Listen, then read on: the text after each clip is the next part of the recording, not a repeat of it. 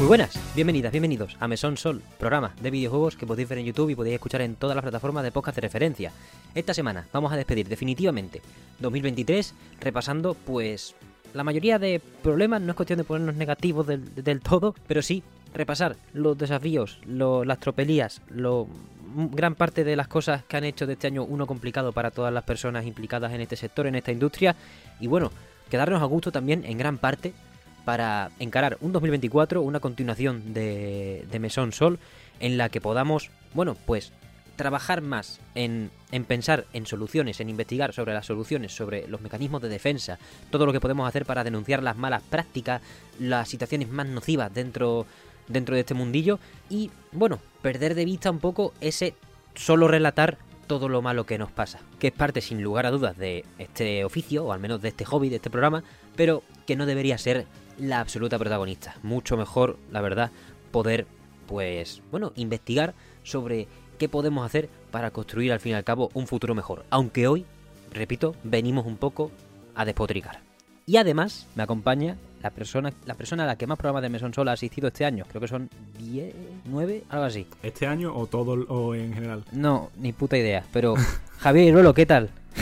Muy bien, bueno, eh, muy bien dentro de que siempre vengo a quejarme, es increíble, ¿eh? ya, ya, ya es costumbre. Voy a intentar que no sea el meme del mesón, esa parte, y también me quiero deshacer de la agenda Shinji Mikami de aquí a cierta parte, porque al final hacemos cosas bastante variadas. Yo creo que no se puede, no se nos puede acusar de tener una línea editorial. Yo ya, yo ya espero que a estas alturas de tantas veces que he venido tenga haters o algo, no sé, yo que sea alguien que me insulte en el chat o algo. Nosotros nos metemos con los que hay que meterse, quiero decir. Esto, por supuesto, es una opinión que viene de la persona que suelta la propia, los propios insultos, entonces es normal que sea así. Pero que difícil, o sea, difícilmente se puede, difícilmente se puede criticar, o sea, se puede criticar por, por pas- pasarnos quizá de, oye, no insulte, critica con, con la información en la mesa, pero creo que también lo hacemos, o sea, tenemos... Critica a- objetivamente, ¿no? Pero yo, yo hoy la verdad que quiero criticar criticando, plan, criticar por criticar, quiero ser una vieja. Creo que no lo podemos permitir, porque al fin y al cabo, uf, ha sido un año en el que hemos tenido que cubrir, bueno, muchas noticias eh, tristes en muchísimos sentidos, y más allá de los cierres de los estudios, los propios despidos que incluyen esos cierres, porque la mayoría de las veces ya, o sea, porque una cosa es, por ejemplo, lo que pasó con el estudio Forspoken, Luminous Productions, que Square le dijo, no te vamos a volver a dar independencia creativa, y absorbió el estudio, no despidió a priori a nadie que se sepa todavía, eso es triste, pero es como, bueno, siguen teniendo curro, es que Y comprensible después de, Ya, bueno. del fiasco, obviamente. Probablemente costó una puta pasta, pero bueno. Juegos mejores, juegos peores, al final lo que hemos estado lamentando más que eso, que sería lo de menos, ¿no? Si un juego es malo no lo juegas y ya está, o dices que es malo y, y te vas. Hemos estado lamentando despidos por un tubo, medidas prestativas por,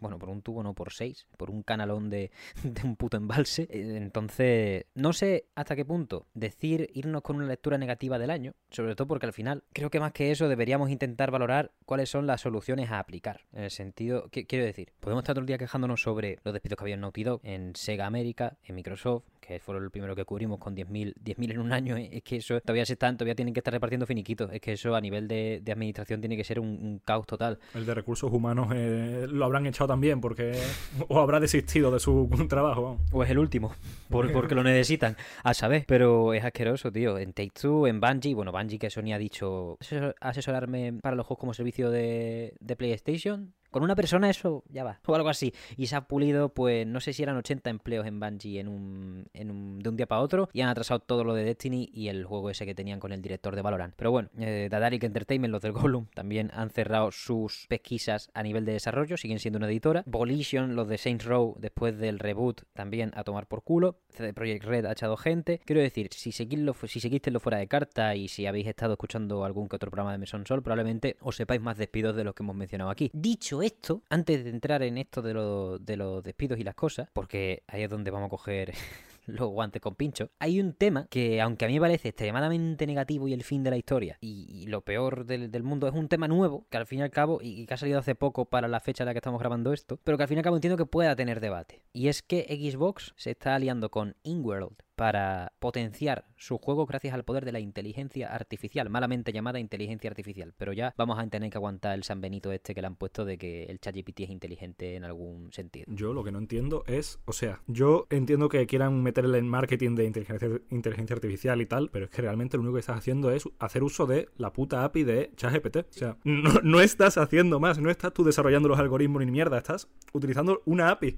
Me estás jodiendo, o sea, que- O sea, hay, hay, te- hay TFGs de, de- de chavales de, de un solo, de una sola persona que son más complejos que esa mierda Sí, sí, sí. y no se cuelan en sa- el San Benito de ser eh, el advenimiento de la IA. Eh, wow. Para hacer avanzar y para, y para asegurar que todos los esfuerzos de nuestro talentosísimos equipos pues cuentan nada más que hacia lo creativo, pues vamos a contar con los superlenguajes de alta complejidad de ChatGPT. Sí, tengo un Large Language Model. Mm, gilipollas, que estás utilizando la puta API de, de ChatGPT. Vete, vete- vete a la mierda, que es tontísimo. Eso va a empezar, o sea, ya estemos más de acuerdo o menos de acuerdo en el uso de IAs en videojuegos, que yo estoy retorcidamente en contra, em, de manera, de- eh, puede que demasiado radical, pero ya a esta altura de la vida. Pero es que encima eso, se tiran el, se, se echan el pisto de, wow, lo que estamos haciendo y es como es una empresa que literalmente te va a, pag- te va a cobrar por usar el ChatGPT de una manera u otra, pero que al fin y al cabo podrías contratar tu gente para hacer eso. Pedazo mierda. Enhorabuena, te registraste en, en ChatGPT,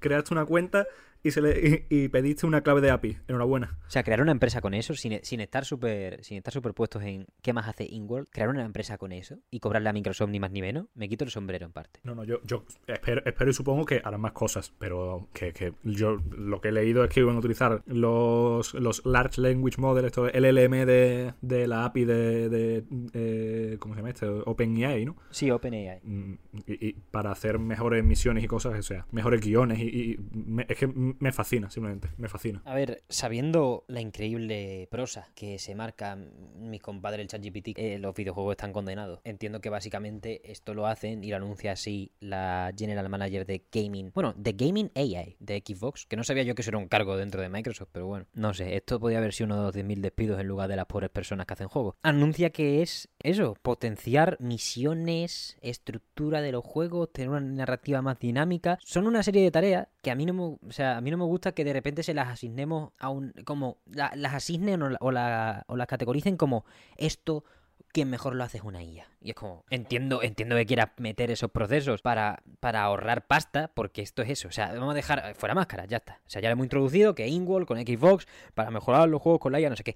Vamos a ser sinceros. O sea, esto es así. Tú tienes una serie de trabajadores a los que has despedido y ahora estás buscando salvoconductos por lo que sea. O encontraste este salvoconducto y anunciaste previamente los despidos para empezar a implementarlo más tarde. Claramente, esto no va de garantizarle la comodidad a mi amigo Todd Howard. Si acude, pues el ocaso de la humanidad ya tendría un programa mío pues muy mal, pero muy inestable. Pero no va para eso, no va para que el director narrativo, para que el diseñador narrativo, para que el guionista número 7 diga, wow, qué putada esto de trabajar para Microsoft, eh, vamos a hablar con el ChatGPT. No, no, es para ahorrarte 5, 6, 7 los puestos que tú creas que esto cubre y al fin y al cabo ahorrarte sueldo. Pues yo creo que va justamente a ese tipo de proyectos, ¿eh? No... ¿Sí, tú crees? Sí, yo creo que va justamente a, lo- a los mundos abiertos con muchísimas posibilidades. Yo creo que va, va justamente a esto. Según lo que yo he leído, quieren utilizar et- esta, esta afiliación con esta compañía para, primero, escribir mejores guiones. Eso a mí me ¿eh? Si tú, si tú consideras que, que pasando de tu esbozo de guion a ChatGPT te va a hacer mm, el puto Quijote, pues bueno, disfruta. Yo no lo, no lo, no lo considero así, pero bueno. No, que no es, que no es, que no es, Y objetivamente. También para escribir guiones de misiones en las que puedas tener miles de. de Ramificaciones. Sí, ramificaciones. Rollo, tú tienes la posibilidad de. Como en el final de Skyrim, ¿no? Que, o sea, puedo- eh, spoiler de juego de 2010, que lo siento. 2011. Por favor, 11 del 11 de 2011. Pero, bueno, de 2011, ¿no? Tenemos aquí un experto en el tema. No juega Skyrim en todo el año. Que, bueno, queda, queda tiempo. Para los Esto- comensales y colegios del es mesón, ¿no? verdad, Ya no queda tiempo para los comensales y colegios, pero. Para, para ellos no, pero para mí sí, para mí tampoco, en verdad, porque tengo de cosas que hacer. Me voy a morir. Pero bueno, sigue. Bueno, que a lo que iba, ¿no? Eh, el final de Skyrim puede eh, ayudar a los capas de la tormenta, al imperio, y creo que no hay más opciones, creo, ¿no? Pues imagínate que de repente decides que te cargas a los dos. Es que no, no me. Esa parte de la parte de la guerra civil de. Skyrim he de, decir que no la pasé. Yo me cargué al Twin y dije, guau, qué buen final. Me fui. Claro, es que eso es lo que te iba a decir. La el Well, actually. Sí, sí, ¿sabes? no, no, da- dale, dale. Me Es pongo la gafa. Skyrim. Me pongo la gafa, me pongo tal, mal. De hecho, me voy a poner la Es, gafa. de es tu, es tu momento, es Vodafone, dale. Me pongo la gafa y yo digo, well, actually, la Te- trama. No, no, tienes que hacerlo con el dedito así. La de- trama de la, de la guerra civil de Skyrim es una misión secundaria, también categorizada como aventura secundaria por tener más de tres misiones asignadas a su línea de progreso, por lo que el final, como tú mencionas, es mucho más unilateral, que es bajarte a Alduin en Sovngarde, contra cargándote antes al gigante Sun que cubre la defiende el puente de la ballena esa de mierda, y tú ahí sí tienes flexibilidad para pedir tu derecho para entrar que es por las campañas secundarias que hayas completado. Que puedes decir, lo reclamo por el derecho de sabiduría porque soy el director de la o directora de la escuela de hechicería de, carrera blanca, de, carrera blanca, de, de Hibernalia. Por derecho de honor porque soy líder de los compañeros. Por derecho de hijo puta, no me acuerdo cómo era exactamente, pero porque soy el jefe del gremio de los ladrones. Todas esas cosas. Todas las facciones de Skyrim tienen una mierda de estilo. Por eso, en realidad, no tiene ramificaciones la historia de The Elder Scrolls V Skyrim. Bien, Ahora quiero, quiero, quiero hacer una suposición, ¿vale? Vale, ya me Imagínate que gracias a esta colaboración. ¿Hasta qué? A esta colaboración. Vale. Microsoft en el Elder Scrolls 6 deja que tú importes tu partida del, del, del 5 y según cualquier mierda que hayas hecho en la partida, la historia vaya de una forma u otra gracias a la IA. Una polla. ¿Qué te parecería? Punto 1. Una polla. Punto 2. No, voy a tener que poner otra vez la gafa, me la había quitado. Pero vamos a empezar. Vamos a ver. No creo que sea posible. En no, pero, podría ser posible. A nivel de implementación de tecnología me lo puedo creer. Venga, va. Pero a nivel de The Elder Scrolls 6, como mínimo, se va a desplazar 50 años de los eventos de Skyrim. Primero, para darte la escena de la Skyrim, para decirte quién ganó canónicamente, si el Imperio lo capaz de la tormenta, el sangre de dragón o la sangre de dragón, quien, según lo que hayas elegido, no la vas a manejar otra vez, ni de coña. O sea, sería, a mí me gustaría, ¿eh? yo no te digo que no, pero no es algo que puedan volver a utilizar, eh, o que quieran volver a utilizar, creo yo, porque además es que un personaje demasiado roto, es como, si tú como sangre de dragón recién, recién aprendido en Skyrim, como mucho, jugar 650 horas, no, ¿vale? no, no, estoy diciendo que mm, cojas tu personaje, no, no, digamos que lo que tú has hecho en el juego tenga su peso en la historia. Si, fuiste el mejor eh, en el gremio de los ladrones, pues que el gremio de los ladrones en, tu partida sea un gremio muy importante. si te cargaste a no sé quién, eh, ya ese gremio es una mierda. Vale, hay, vale, también te puedo decir por qué no es.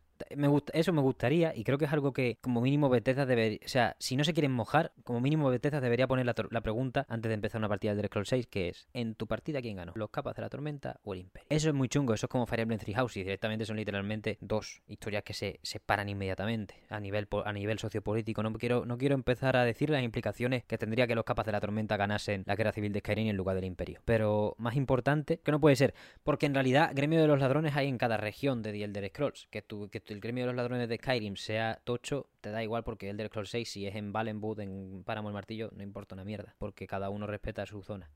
Entonces, los compañeros lo mismo. Bueno, los compañeros no están sol, no, están en más sitios. Pero tú sabes, cada región tiene sus sectas, cada región es racista hacia una raza u otra, que es bastante feo, la verdad. Quiero decir, no tendría mucho aplicación en un Elder Scrolls a no ser que, vamos, que sí, que a nivel de tecnología y a nivel de tal, yo creo que es algo que se podrían plantear, pero que tampoco creo que sea extremadamente entretenido, porque al final lo que uno quiere de un Bethesda juego, y creo que se ha notado mucho en Starfield que mucha gente ha dejado de querer eso o, no ha sabido identificarlo como una de las partes más entretenidas de un Bethesda juego, es que la historia es la historia. O sea, la historia es, aunque tenga muchas aperturas y puedas hacer muchas mierdas, pero al final es una piedra inamovible, a no sé que te pongas seis mods de Naruto y, la cambie. Eh, ¿Quién, habrá hecho eso de los ¿quién habrá de Naruto? Eso? ¿Quién habrá hecho eso? Yo no miro a nadie, a nadie que tenga delante. Em, en mi defensa, ¿En tu defensa? las mejores 60 horas jugando la Skyrim.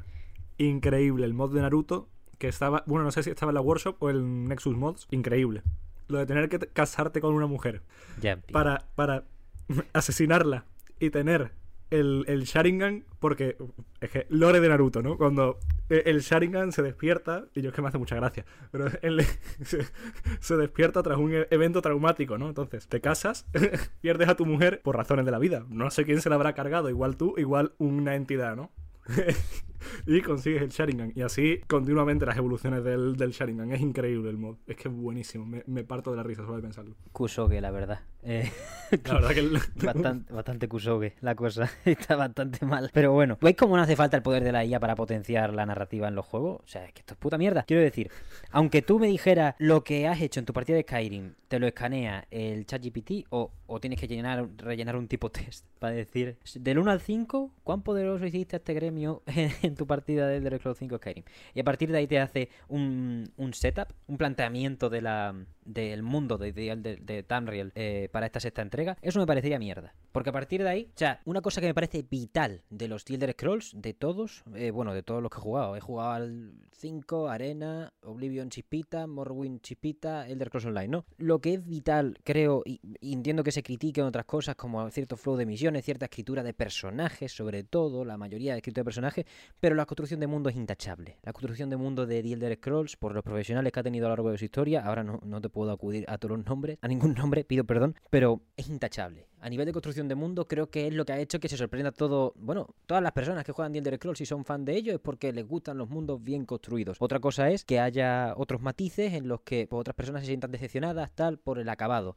A mí me da igual, a mí lo que me importa es que Skyrim es una zona, es un sitio en el que no te digo quiero vivir, sino que he vivido directamente. Entonces hay una serie de profesionales que trabajan en el mapa, trabajan esa construcción de mundo, trabajan ciertos lugares que dices tú, a lo mejor lo ven un 10% de los jugadores, sí, pero hay que para que el mundo acabe siendo esa caja de sorpresa viva que más allá de mejores o peores personajes, nunca falle. Y si eso es lo que tú vas a querer subcontratar o darle a la inteligencia artificial, porque crees que es algo que con varios prompts, con varios textitos, varias tonterías, se podrá solventar, pues creo que estamos en un punto de extrema equivocación. Quizá con algún otro estudio del mundo podría ocurrir, pero precisamente en Bethesda es lo que hacen bien. Entiendo que no esto no va solo a Bethesda, InWorld está en Xbox para, para hacer varias cosas, con varios estudios, pero me parece bastante peligroso que se pudiese llegar a aplicar en el Elder Scrolls 6. Yo me acabo de acordar también del, Skyrim, los libros que te encontrabas por ahí, yo creo que eso en próximas ediciones va a ser fulía. Fulía y si eso va a haber alguien que esté encargado del lore o algo, que lo, mire por encima. Protesto. Y, y, lo, y lo revise y vea si tiene coherencia y tal, pero eso tiene pinta de que va a ser fulía.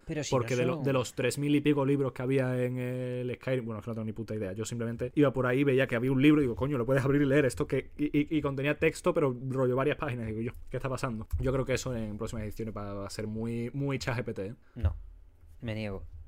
Te, lo, te, digo, por qué. Tú, te, puedes negar, pero yo, yo la verdad que por ahí lo veo, lo veo fuerte. ¿eh? Yo creo que ahí va a haber muchos puestos de trabajo para el, para el, en la sexta de entrega que no van a, a pagar y se lo va a comer todo el ChatGPT. Te explico por qué. ¿Por qué no? El libro más largo de la historia de The Elder Scrolls bueno, no sé decirte, porque hay volúmenes, claro, está la biografía de Valencia, todas estas cosas, pero el libro más largo, que son como mucho 72 carillas, que son párrafos de wiki, verdaderamente, no lo sé. A mí es que precisamente esos libros, que se heredan de entrega a entrega, le dan, bueno, forman parte de esa construcción de mundo y a veces son escritos probablemente por, por estos mismos escritoras escritores y, y son material de apoyo directamente fabricado para esa construcción de mundo que tanto destaca. Entonces, tío, yo entiendo, entiendo la visión de, sí, parecen tareas procedimentales, sencillas, a las que no se le pone mucho cariño pero aquí en particular estamos hablando de algo muy, muy delicado. No es como en Starfield que de repente la mayoría de libros que veo, no, te digo los informes y las cosas que sí, que mantienen ese, ese espíritu, ¿no? Ese tema de construir alrededor. Pero hay libros como Drácula, eh, Moby Dick, eh, no sé, yo he visto Drácula nada más, me estoy inventando los otros. Pero hay clásicos de la literatura, porque al final es NASA Punk, todas estas cosas. Pues entiendo que si crees que ese tipo de textos son los que hay de base, pues que sí, que sea algo que, bueno, ChatGPT, venga, toma por saco, invéntate esas historias. Pero aquí estamos hablando de que precisamente lo que podemos tener en Elder Scrolls y que se puede leer en Kindle y todo esto, porque, bueno, la comunidad es fantástica y lo recopilan, bueno, no, ya no es un prototipo, sino directamente documentos de construcción de mundo en los que las personas que, de verdad han hecho Skyrim, Morrowind, Oblivion mágicos, pues se desenvuelven y a veces son historias más chorras, a veces son historias más importantes, a veces son documentos que intentan hablar de la historia en sí como ocurrió y a veces son leyendas que las diluye el tiempo. No sé, no sé, me costaría poner a la IA trabajando en eso, tío, porque es que tiene un matiz tan humano, tan importante. Está para otras cosas. Está, no sé, no es algo que debería hacer una IA por el. Por, por cómo. Coño, es que al final Bethesda. Quiero decir, yo entiendo la perspectiva de que si se hacen este tipo de cosas es para ayudar a estudios grandes a hacer mundos abiertos como los que te quieren vender los Crypto Bros y los IA Bros estos asquerosos que tienen toda la misma foto de perfil en Twitter, su foto en tres plano de tres cuartos y el fondo gris, que se lo han hecho con una puta IA. Enhorabuena, tenéis todos cara de mierda. Eh, y y en, el mismo ángulo. O sea, puedo poner en un PowerPoint cambiando y, y, es como el típico que se hace un selfie cada día durante 10 años. Pues la misma cara de imbéciles tenéis ustedes. Eh, no, peor porque os gustan estas mierdas y le veis el atractivo a poneros un filtro gris de fondo y, y que os ponga la IA directamente los ojos mirando a la cámara porque no sois capaces de mirar una puta cámara o qué. O sea, hablando, hablando de todos, de todas las cosas iguales. Qué puto asco las revistas de juguetes de Navidad con todos los con todas las putas portadas de hechas con IA. ¡Qué asco dan! ¿Están, hechas con IA? Todas, todas, todas. A la mierda. El del MGI que me llegó ayer y yo claramente, claramente hecha con IA. ¿Veis? Esto es lo que pasa. Quiero decir, no, ya está, ya se ha acabado. Skyrim es lo menos importante. No, pero Del Elder Scrolls 6 es lo menos importante, eso sí que me puedo poner, me, me, me, da igual. O sea, sí, venga, ponme 80 ramificaciones, que luego el texto sea una putísima mierda, las conversaciones sean frías, no haya dirección de arte, porque al final, ¿qué pasa con la puta IA? ¿Qué pasa con estas cosas? Ahora, en lugar de pagar a un diseñador narrativo, una diseñadora narrativa, para escribir, porque sabe escribir y tiene su puta formación en escribir, ¿qué van a pagar? Van a pagarle para que revise el texto de un puto chat GPT de mierda. Es como a los traductores, a las personas que localizan, a las personas que hacen sus títulos. Ahora les están pagando menos pasta porque, claro, es que no lo traduce entero. ¿Tú sabes el coñazo que es? Dicho por profesionales del sector que han hablado conmigo. Yo no, no estoy relacionado en ese respecto directamente. Pero, ¿tú sabes el coñazo que es revisar un texto en lugar de hacerlo tú directamente? Y que queda mucho mejor hacerlo directamente. Pues lo mismo digo con los videojuegos. No te digo que una IA no pueda modelar el terreno de The Elder Scrolls 6, la hierba, ¿sabes?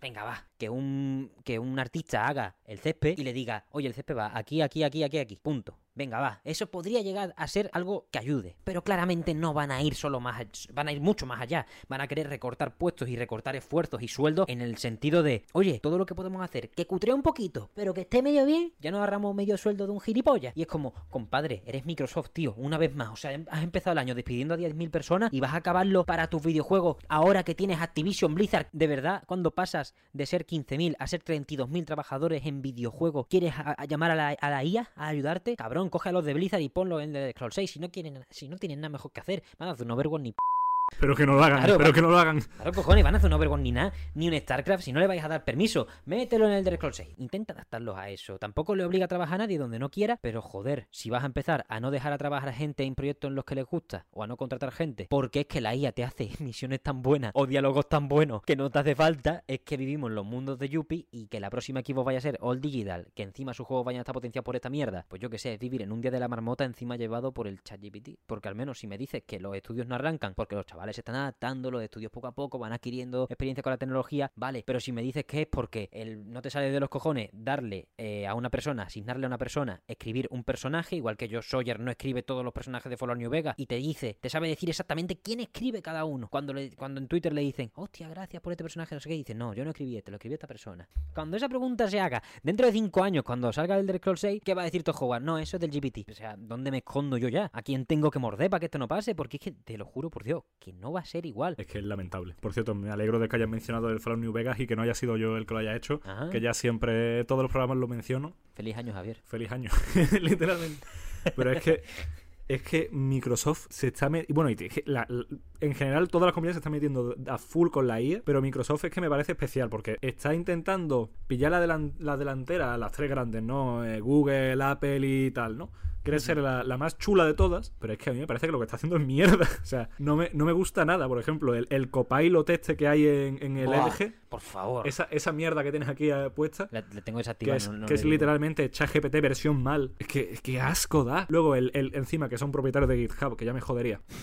Y, y tienen el GitHub Copilot, que literalmente le dices, eh, hazme una, un programa que descifre los códigos de la NASA. Eh, y también que me dé un, eh, yo qué sé, no sé, algo, me, descifre a la CIA y se vaya a la mierda un rato. Y te lo hace porque es gilipollas, no eh, hace cualquier cosa. Y hasta un niño de 7 años puede programarte el Minecraft con esa gilipollas, pero claro, te cobran 10 pavos al mes por hacer esa mierda, que hay cosas que lo hacen gratis. El autocompletar de, de código es gratuito en el, en el VS Code. Mm, me toca los huevos. Y luego está ya el, el Dalí 3 este de que, es con el que hacen... Es que, es que lo de Los catálogos de juguetes. Los catálogos de juguetes es horrible. O sea, mire, ahora, bueno, en, el futuro ya, en el, cuando se publique esto, no, pero, pero ahora que se están echando por ahí en los buzones, míratelo porque es que es ridículo. O sea, yo creo que lo harán con IA. Y si eso, si eso, pagan a alguien que revise que el niño no tenga seis dedos, porque es lo que hace esta puta mierda. Que las ventanas estas, las ventanas de los edificios de detrás sean consistentes y no le ponga una puta ventana en una esquina o algo así, o que haya una persona volando por ahí, o sea, son todos iguales, son pura mierda, tío. dan, dan un asco verlos, porque encima tienen todos el mismo estilo este de chibi, porque es que el otro día me mandaron por nuestro grupo este de, amigos, ¿no? Lo típico de que mandan un mensaje de eh, buenas noches, que duermas con los angelitos, ¿no? Sí. Que lo, mandamos irónicamente, ¿no? Pero bueno, que... que... No. no, no. Yo te deseo buenas noches, de verdad. Hombre, joder. Yo no, yo lo mando irónicamente. Me, perdona que os, den, por culo. Yo, yo, supongo de base que vais a dormir bien. O sea, lo mande o no lo mande. Nunca, nunca lo des por hecho. Entonces, entonces, entonces, pues O sea, había uno que claramente yo lo vi y dije, joder, qué asco da, porque es que está claramente hecho con IA. El de la niña pelirroja El de esa. la niña su que está- puta madre. claro que es como muy anime, Pixar así, eh, claramente está hecho con IA, es que da mucho asco esa, tío. Nah, su puta madre. Ojalá se pudra. Esa niña ojalá se pudra. No existe literalmente. Estamos dirigiendo nuestro odio a- al objetivo equivocado. Hay que eh, dirigirlo a quien dado los parámetros de mierda para que tenga la boca. Cuando dice que abra la boca como diciendo una O, de repente la, la boca una circunferencia perfecta. Es como tú conoces el- el- la, anatomía humana. Eh, ese tipo de cosas. Igual que, pues, igual que no conocen la anatomía humana de base, no conocen eh, la anatomía de las conversaciones. Estas mierdas. O sea. El otro día me presentaron, metieron el, G- el- cuando el auge de este del GPT casi este año, metieron el GPT en el Skyrim. Que yo no lo he comentado por, por no pasarme de la raya. Pero el hijo de puta de mierda. Que estaba haciéndose pajas. Y ya lo, y lo digo así. Se estaba haciendo putas pajas con que Lidia, la, la del... La, la sí, primera... acompañante, ¿no? La, la pri- la primera acompañante que desbloqueas porque literalmente es la edecán. Hostia, ahora me voy a meter en. Bueno, es una mujer, eh, es una doncella caballero de, de carrera blanca, que es como la primera ciudad que visita. Entonces, muy fácil que allí hagas más misiones secundarias, te ganes el favor de la ciudad, te asignen un edecán. Pues la que más gente tiene, yo precisamente no es la primera que, tuve, de hecho a Lidia nada más que la he tenido en una run, de las dos que he tenido de 600.000 horas ahí en, en el Skyrim. Pero bueno, el nota estaba jalándose toda la p- porque Lidia, después de 11 años jugando al puto Skyrim, dejaba de decir, ¿necesitas algo? ¿Qué quieres que lleve? Y decía, se, ponía ahí a, a putas historias por la cara, en plan, empezaba a enhebrar. O sea, de repente Lidia, de ser un personaje con un puto lore y con, y con el, o sea, con su historia leve, levísima, de repente tenía no sé cuántos hermanos por ahí, empezaba a hablar de la belleza del cielo y es como, Lidia, se nos acaba lo bueno, se nos acaba el chollo. WhatsApp va a empezar a cobrarte 0,8 dólares por mensaje que tú envías. Claro, es que además era como. Era como. El mod era algo. El vídeo era algo como. Tú le decías, cuéntate algo en inglés. También tenía voz, ¿eh? Es que hay que ser retorcida mierda. O sea, y el nota estaba en plan. Este es el futuro de los videojuegos, chavales. El puto Loquendo. El puto Loquendo sobre un modelo de 2011. Por, por- por supuesto, modeado para tener una cara preciosa, los ángulos de la cara, el pelo.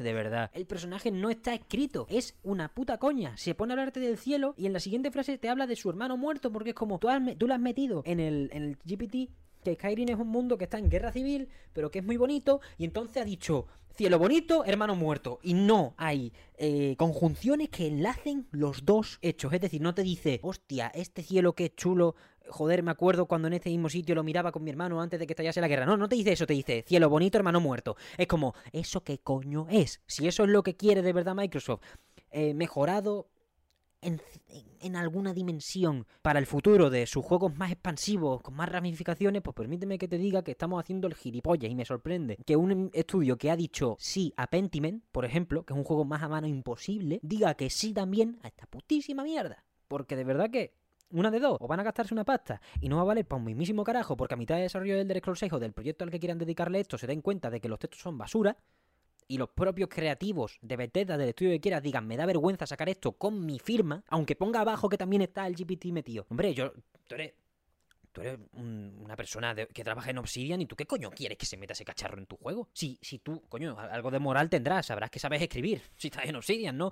Te creerás un poquito capaz de hacer lo que te dé la gana con un, en un, dentro de un universo. Te dicen de repente que tienes que meter esa escoria y tú dices, pero a ver, ¿me va a- ¿de verdad me va a pagar por revisar lo que diga esta mierda en lugar de pagarme a mí directamente que tengo no sé cuántos másteres, no sé qué? He hecho el puto Pentiment, he hecho el About. Compadre, no tienes que hacer más nada, tienes que darle un cheque en blanco, igual que a los de Alan Wake se lo dio los de Epic, igual que tú se lo has dado con el Pentiment. El About lo tengo que ver yo, ¿eh? Porque es que el, el último tráiler me dejó muy frío, ¿eh? Hay que me estar dejó tranquilo. muy feo. El, el- es que esa paleta, de- es que desde, el, desde el, el Outer Worlds, que utilizaron así una paleta como muy saturada, es muy feo eso, coño. No, no para Obsidian de utilizar esa mierda de paleta, tío. Pero hay que estar tranquilo, Javier, porque eso con mods se soluciona. El Surreal Lighting del Skyrim arregla el 80% de problemas de base del de Skyrim Vani- Vanilla. El About va a tener un Surreal Lighting a la semana que salga el juego y nos vamos a fumar, tranquilísimo. Yo estoy tranquilo. Me lo jugaré con gafas de sol o algo, a ver si atenúa el, con un filtro amarillo, porque. No, pero lo- quiero decir que lo malo sea eso dentro de un RPG de mundo abierto, ¿sabes? No el texto. No que de repente se, se le vaya la puta pinza y, y- y empiece a hablar de tonterías y, y- y directamente no haya ni doblaje. En plan, mira esta voz tan realista. Procede a poner la voz de base del TikTok esta, que la, lee el voz, texto. la voz de Bad Bunny IA que ahora se está picando porque la gente ha sacado canciones buenas de verdad en vez de, de, de troleo.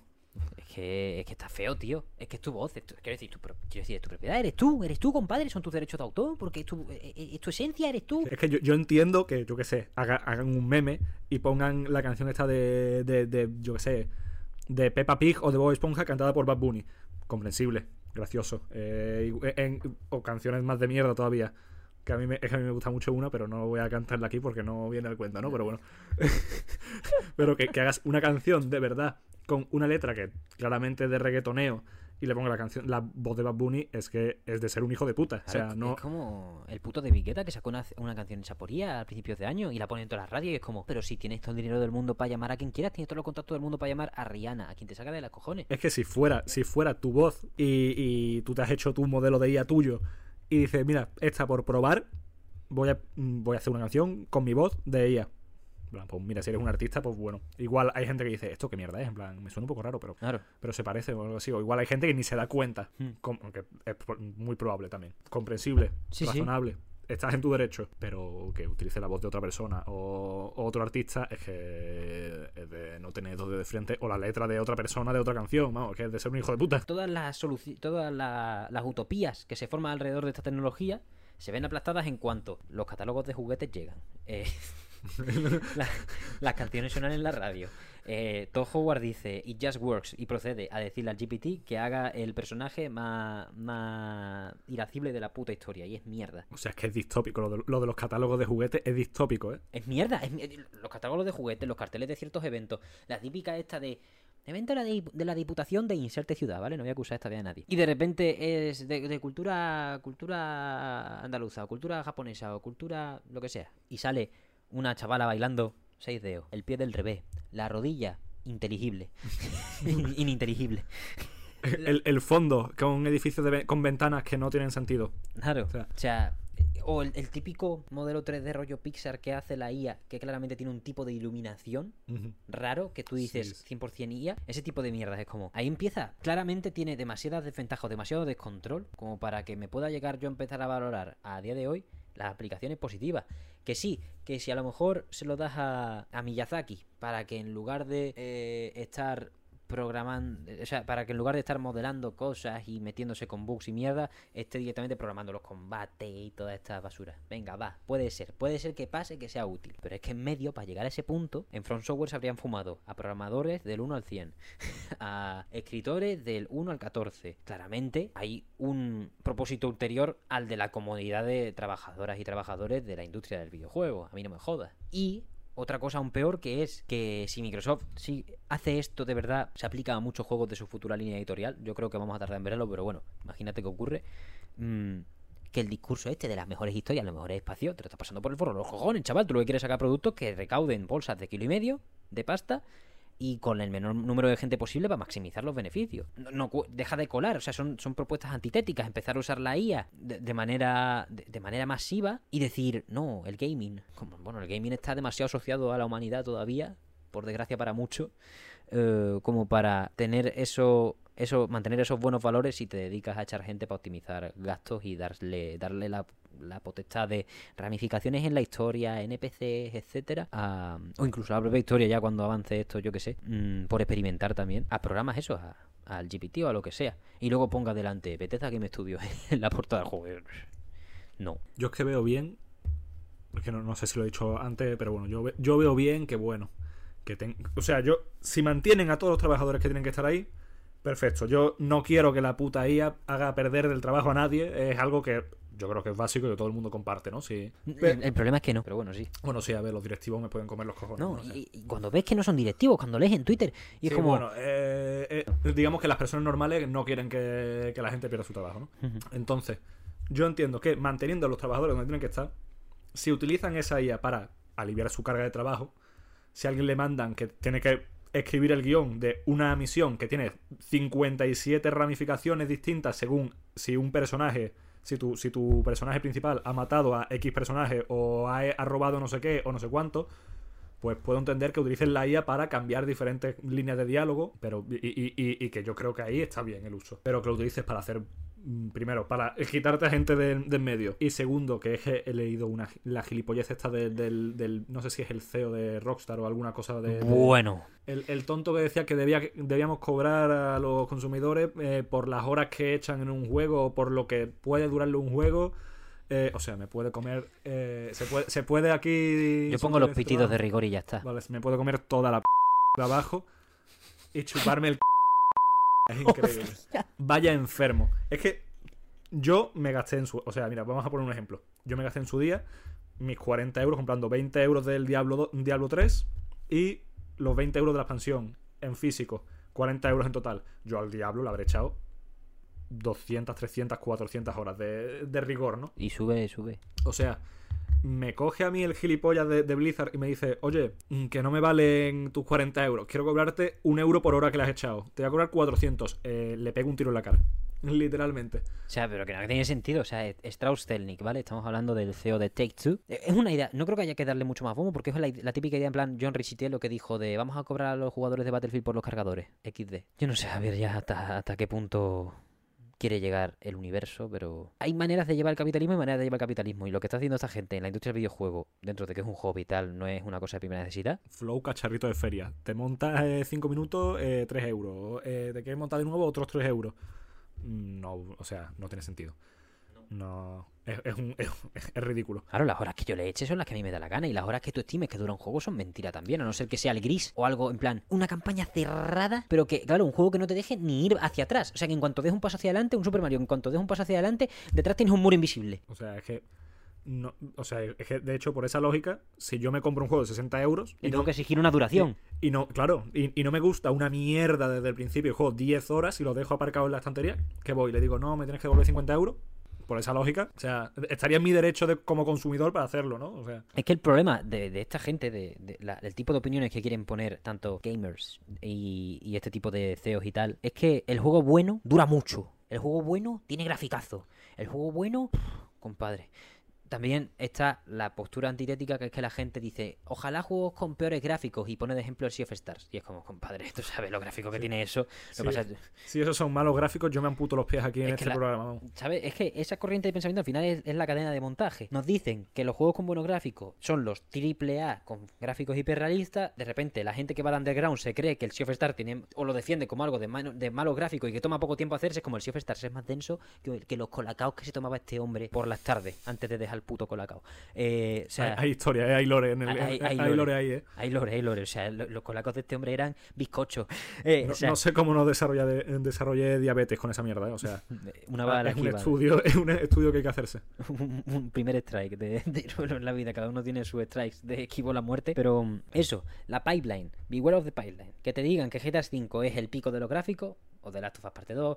Lo que quieras. Inserta, inserta AAA con gráficote donde quiera. Creerte que Sea of Stars es un juego con malos gráficos y que toma poco tiempo hacerse. Y luego ya juzgar un juego por lo que pese. De gigas. O sea, hay gente que dice Octopath Traveler 2. ah, eh, gente que dijo cuando salió Octopath Traveler 2 pesa 8 gigas. 60 euros. What the hell. Y es como tú conoces el, cono- el conocimiento oculto que se llama comprimir, algo que no hace los juegos que a lo mejor, bueno, están en ese escaparate de Strauss-Zelnick, que son GTA, Call of Duty, etcétera. Hostia, es que si vamos a jugar ahora los juegos por el peso, Es que est- esta gente no comprende el hecho de que hay un equipo detrás que tiene que cobrar un sueldo. eh, Claro. Ha estado trabajando durante años, pues, eh, o sea, tener, tener en cuenta lo que debe costar un juego por su longitud sopla eh, eh, es que la cosa más, más estúpida que he escuchado mucho tiempo. O sea, el- el- de los mejores juegos que he jugado este año, el Cocoon, ¡Bu! 4 horas y, y cuarto. 100% de Sí, los sí. logros. No recuerdo cuánto pagué. Pero cada euro valió la pena. O sea, cada euro valió la pena completamente. ¿Y qué? Porque, com- porque eh, eh, me ha durado 4 horas y cuarto. Tengo que decirle, eh, disculpe, me tienen que devolver 6 euros. eh, lo siento. Eh, eh, es gili- gilipollez más grande. Es que son debates estúpidos que no tienen sentido. Es que a veces hasta me siento tonto poniéndolos en la mesa sobre, sobre la mesa en el mesón porque es como no merece ni la pena, tío. Porque, o sea, no hace falta que lo expliquemos, joder. Tú gástate en los juegos lo que te dé la gana, pero creo que el debate más tú gástate en los juegos que te dé la gana y piensa que cuestan lo que te da la gana, no los compres de salida si no te parece que valgan lo que valen. Todo esto, o sea, al consumidor lo, la, la guerra no se debe pasar para allá. Se debe pasar a que este tío nos quiera llegar a cobrar en algún momento hipotético de la historia 300 euros por un GTA 6 porque dura 100 horas la campaña, ponte la gilipollez que quieras el de turno. O que vale 6 euros la hora y, vale cinco- y, y son 50 horas, lo que le dé la gana, la excusa que quiera. O sea, poner eso sobre la mesa es peligroso porque es un tío que puede tomar esa decisión y no quebrar por ello, porque al final Take Two es gigante. Si no gana por el por lo que saque Rockstar, gana por lo por el NBA 2K del año. Si no es por el NBA 2K es porque tienen la licencia del Lego 2K Drive, del PGA Tour este de golf, todo. O sea, tienen mogollón de juegos, no hace falta que os lo digan. Han comprado Zynga por 12.500 millones de dólares, es una compañía gigante. Entonces, que puedan llegar a tomar esa decisión y que les salga a no quebrar y eso haga que otros estudios y otra gente quieran copiarle, porque al final puede llegar a ser sostenible, es el peligro y lo que hemos vivido ya con los precios a 80, los juegos a 80 euros y todas estas cosas. Para mí, ¿cuál es el debate interesante quizá? O la opinión interesante o, o la cosa a analizar interesante de este aspecto. El precio que deberían tener los juegos debería estar, en mi opinión, ajustado al presupuesto. Y ya que la gente decida si es un buen precio o no. Quiero decir, Hi-Fi Rush, ¿cuánto- un juego que sale a 30 euros. Lo han jugado más de 3 millones de personas, muchas en Game Pass. Ha cubierto coste de desarrollo 100%. 100%. O sea, entre lo que le pague Microsoft y entre lo que venda tal. Alan Wake 2, cheque en blanco de Epic, para hacer lo que les haga de los cojones. Un juego de valores de producción, probablemente el top 3 más impolutos de, de, de este año. Que este año es una chaladura a nivel de lanzamiento. 50 euros sale. ¿Qué excusa tiene? O sea, Remedy, y Tango Gameworks sacan la conclusión de que sus juegos, siendo estudios mucho más pequeños, pueden salir a 30 euros a 50 euros y rendir beneficios lo suficiente como para mantener la continuidad del estudio. Y de hecho, lo de Tango Gameworks lo tiene que rubricar Bethesda, porque es su empresa matriz, y lo de Bethesda lo tiene que rubricar Microsoft, la jefaza. Esa gente toma esas decisiones y se aprueban y, le- y- y la historia, el tiempo les da la razón. ¿Qué excusa hay para que juegos poco pulidos, juegos mal lanzados como un Jedi Survivor, Immortals of the Avion, todas estas cosas salgan a 80 euros o al precio máximo El- el de la época? también, que Claro, salió... a 80. Edición de luz 105 euros. Se cubrió en esta casa, estabas tú también, además. Mamma mía. ¿Qué excusa hay para que todas estas cosas salgan a este precio? Entonces, no me toques los cojones y encima ahora te pongas a hablarme de cómo se cobra, se debería cobrar por hora no sé qué. ¿Tú qué sabes lo que vale una hora de GTA 6? ¿Valdrá, una hora de GTA 6 valdrá lo que ha costado... O sea, no, el presupuesto, tío, ciñete al puto presupuesto y si tú haces un juego de mil millones de dólares, primero es que eres tonto, con el debido respeto, porque tú ves lo que se filtró de GTA 6, lo de que te crece el pelo en tiempo real. No, no, lo, no lo sabía, no lo, no lo he visto. O sea, ¿por qué coño te gastas tu dinero en que te crezca el pelo en tiempo real? ¿A cuántas personas has explotado laboralmente para que salga senda gilipollez? Yo qué sé, si al- O, por ejemplo, lo que se filtraba, tío, la gente cuando llevaba la ropa, la camisa, que se le movía al nota, la camisa era perfecta. O sea, se movía más realista que, que mi camiseta que llevo ahora mismo, mientras gesticulo. Cuando se agachaba una persona, se le subían al elástico del pantalón el, el torso, ¿sabes? La- no son las lorzas, porque tampoco es, o sea, no es algo enorme, pero sí. La grasa del cuerpo, que es normal, vaya, es lo que, es lo que tiene la gente. Se le subía por el elástico del pantalón, como todo el mundo es como... ¿Por qué haces una tecnología para que las lorzas suban por el elástico del pantalón? Para que crezca el pelo en tiempo real, para que la camisa se arrugue según el movimiento exacto del puto esqueleto. O sea, ese es el tipo de cosas que me hacen odiar este tipo de producciones. Es como los huevos del caballo de Red Dead Redemption 2, básicamente. Es que es eso, o sea, va, explotas a tus trabajadores, va a salir un artículo diciendo, oye, que todos los trabajadores de, de Red Dead Redemption 2 han, han sido explotados bastante. Pero claro, es que van a salir 50 artículos más de los huevos del caballo de, de Red Dead Redemption 2 eh, se, se contraen con el frío y de hecho tu caballo puede cagar, no sé qué, según le des comida y, y el tiempo de digestión es verdadero, no sé qué, es auténtico. Eh, eh, o sea, son hay detalles que yo creo que no merecen la pena explotar a nadie, que, que nadie malgaste su tiempo en programar, o sea. Claro, primero que nadie. No merece la pena que alguien eh, invierta su tiempo de trabajo como creativa, creativo de Rockstar, para hacer esa mierda. Pero aparte, o sea, es que para mí son cosas que te acercan más al Kusoge que al juego bueno. Porque como esto es una senda gilipollas que, que haría alguien en un mod del Skyrim. Por los loles, en plan, en una tarde le pondría huevos al caballo cuadrados, ni siquiera, lo, ni siquiera los puliría, cuadrados. Y haría que subiesen o bajasen según está en el agua o no. Y, jaja, descárgatelo en Nexus Mods. Venga, máquina. Ya está, una cosa que ha hecho alguien por una pulsión extraña de una gilipollez de hacer una gracieta. No es algo a lo que te deba obligar un jefe de producción en uno de los juegos más caros y probablemente que más unidades vendan de la historia de los videojuegos. ¿En qué mundo, o sea, en qué mundo nos estamos metiendo? Porque a mí no me ayuda la inversión. O sea, sí, imagino que ayuda. Pero en verdad, ayudará en el futuro cuando de alguna manera retorcida esto acabe siendo el estándar. A mí cuando eso pasa en un juego me saca. Porque es como, ¿por qué cojones han hecho esto? Y empiezo a pensar en las de trabajo y las de horas que se han invertido para una tontería que podría haberse invertido en, primero, no hacer nada, simplemente acabar el juego antes, acabar las milestones antes. Y por otro lado, pulir lo que sea por la inquietud creativa de la persona al mando. O sea, no me puedo creer que alguien tenga esa inquietud de querer hacer esa mierda. Y si, y si la tiene, pues vale, me parece ya más legítimo. Es como, no, que yo quiero hacer un juego en el que el pelo crezca en tiempo real. Pues digo, pues venga, yo que sé, haz lo que te dé la gana. Pero hijo, que me digas que eso es el pináculo de los videojuegos y que contribuye a la inversión. Claramente eso ha ido por gilipollez de los directivos para venderlo en alguna conferencia o lo que sea. No, los típicos productores con la realidad alterada, tío. Que tiene Rockstar, que tiene un montón para eso. Du- dudo que haya venido, yo que sé, el típico friki que le encanta la programación a, a un jefe y le haya dicho, eh, mira, quiero hacer un, un modelo por curiosidad propia eh, sobre el crecimiento eh, del pelo, no sé qué. Es que lo dudo mucho. Y se ha ocurrido, pues, mm, joder, vaya, vaya, vaya chaval. No, sí, sí, sí, vaya puto chaval.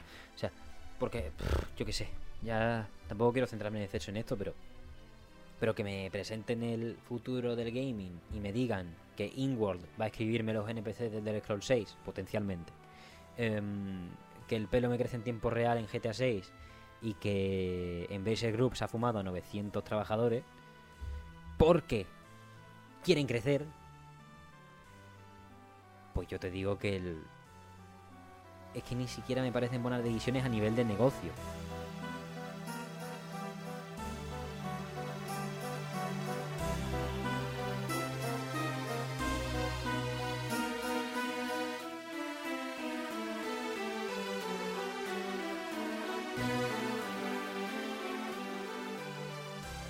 Vale, eh, Javier, tenemos que, que anunciar un reajuste.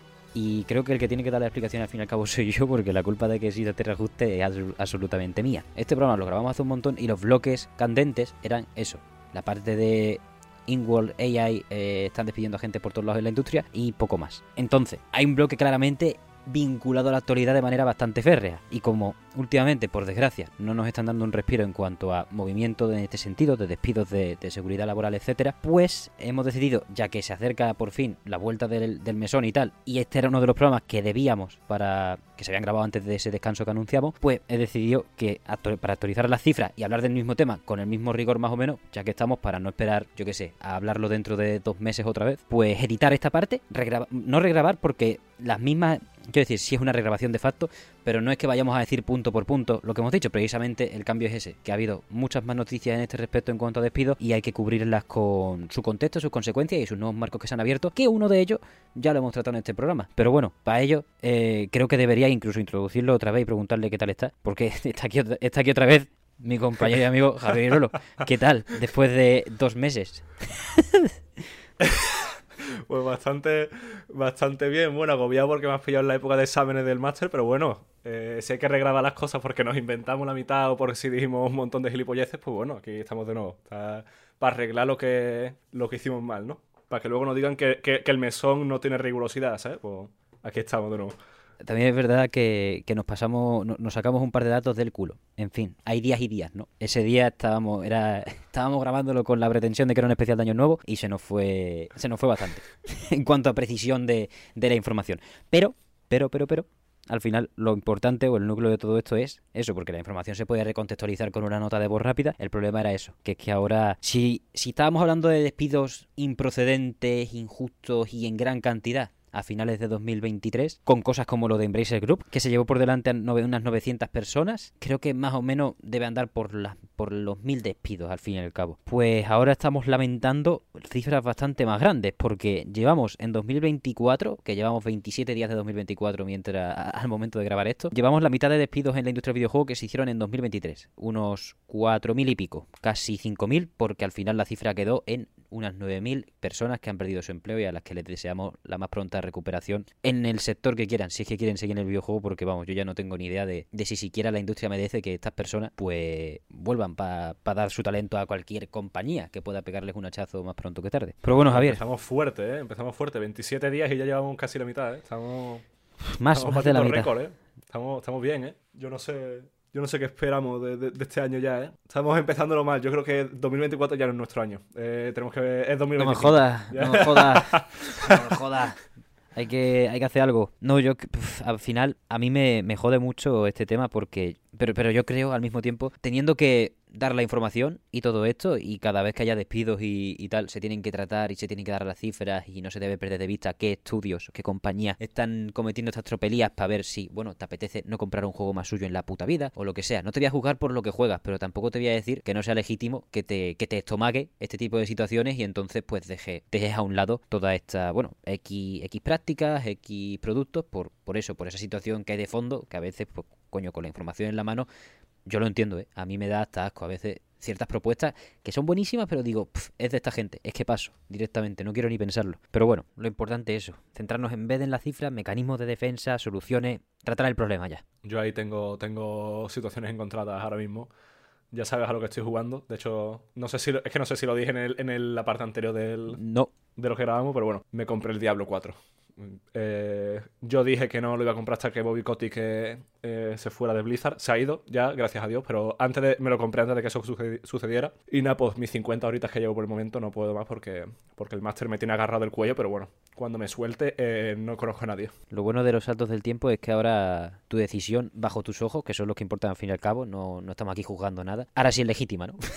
porque ya Bobby Kotick se fue el 20 de diciembre. Sí, pero se habrá llevado dos céntimos de mi compra y la verdad que bueno, no, porque la, compré en un sitio de claves, entonces no, o sea, yo, no, y yo, y yo, y yo, mierda. Ya basta, yo, ya basta, ya basta. Hombre, eh, a ver, eh, tengo, que, tengo que defenderme, ¿no? O sea, mi plan era no comprármelo hasta que Blizzard fuera una compañía decente. En el momento no lo era, así que bueno, al menos quien roba un ladrón, 100 años de perdón, ¿no? O sea, nadie... Sí, podríamos ampliar por esa vía de pensamiento, pero vamos a pasar ya a lo de...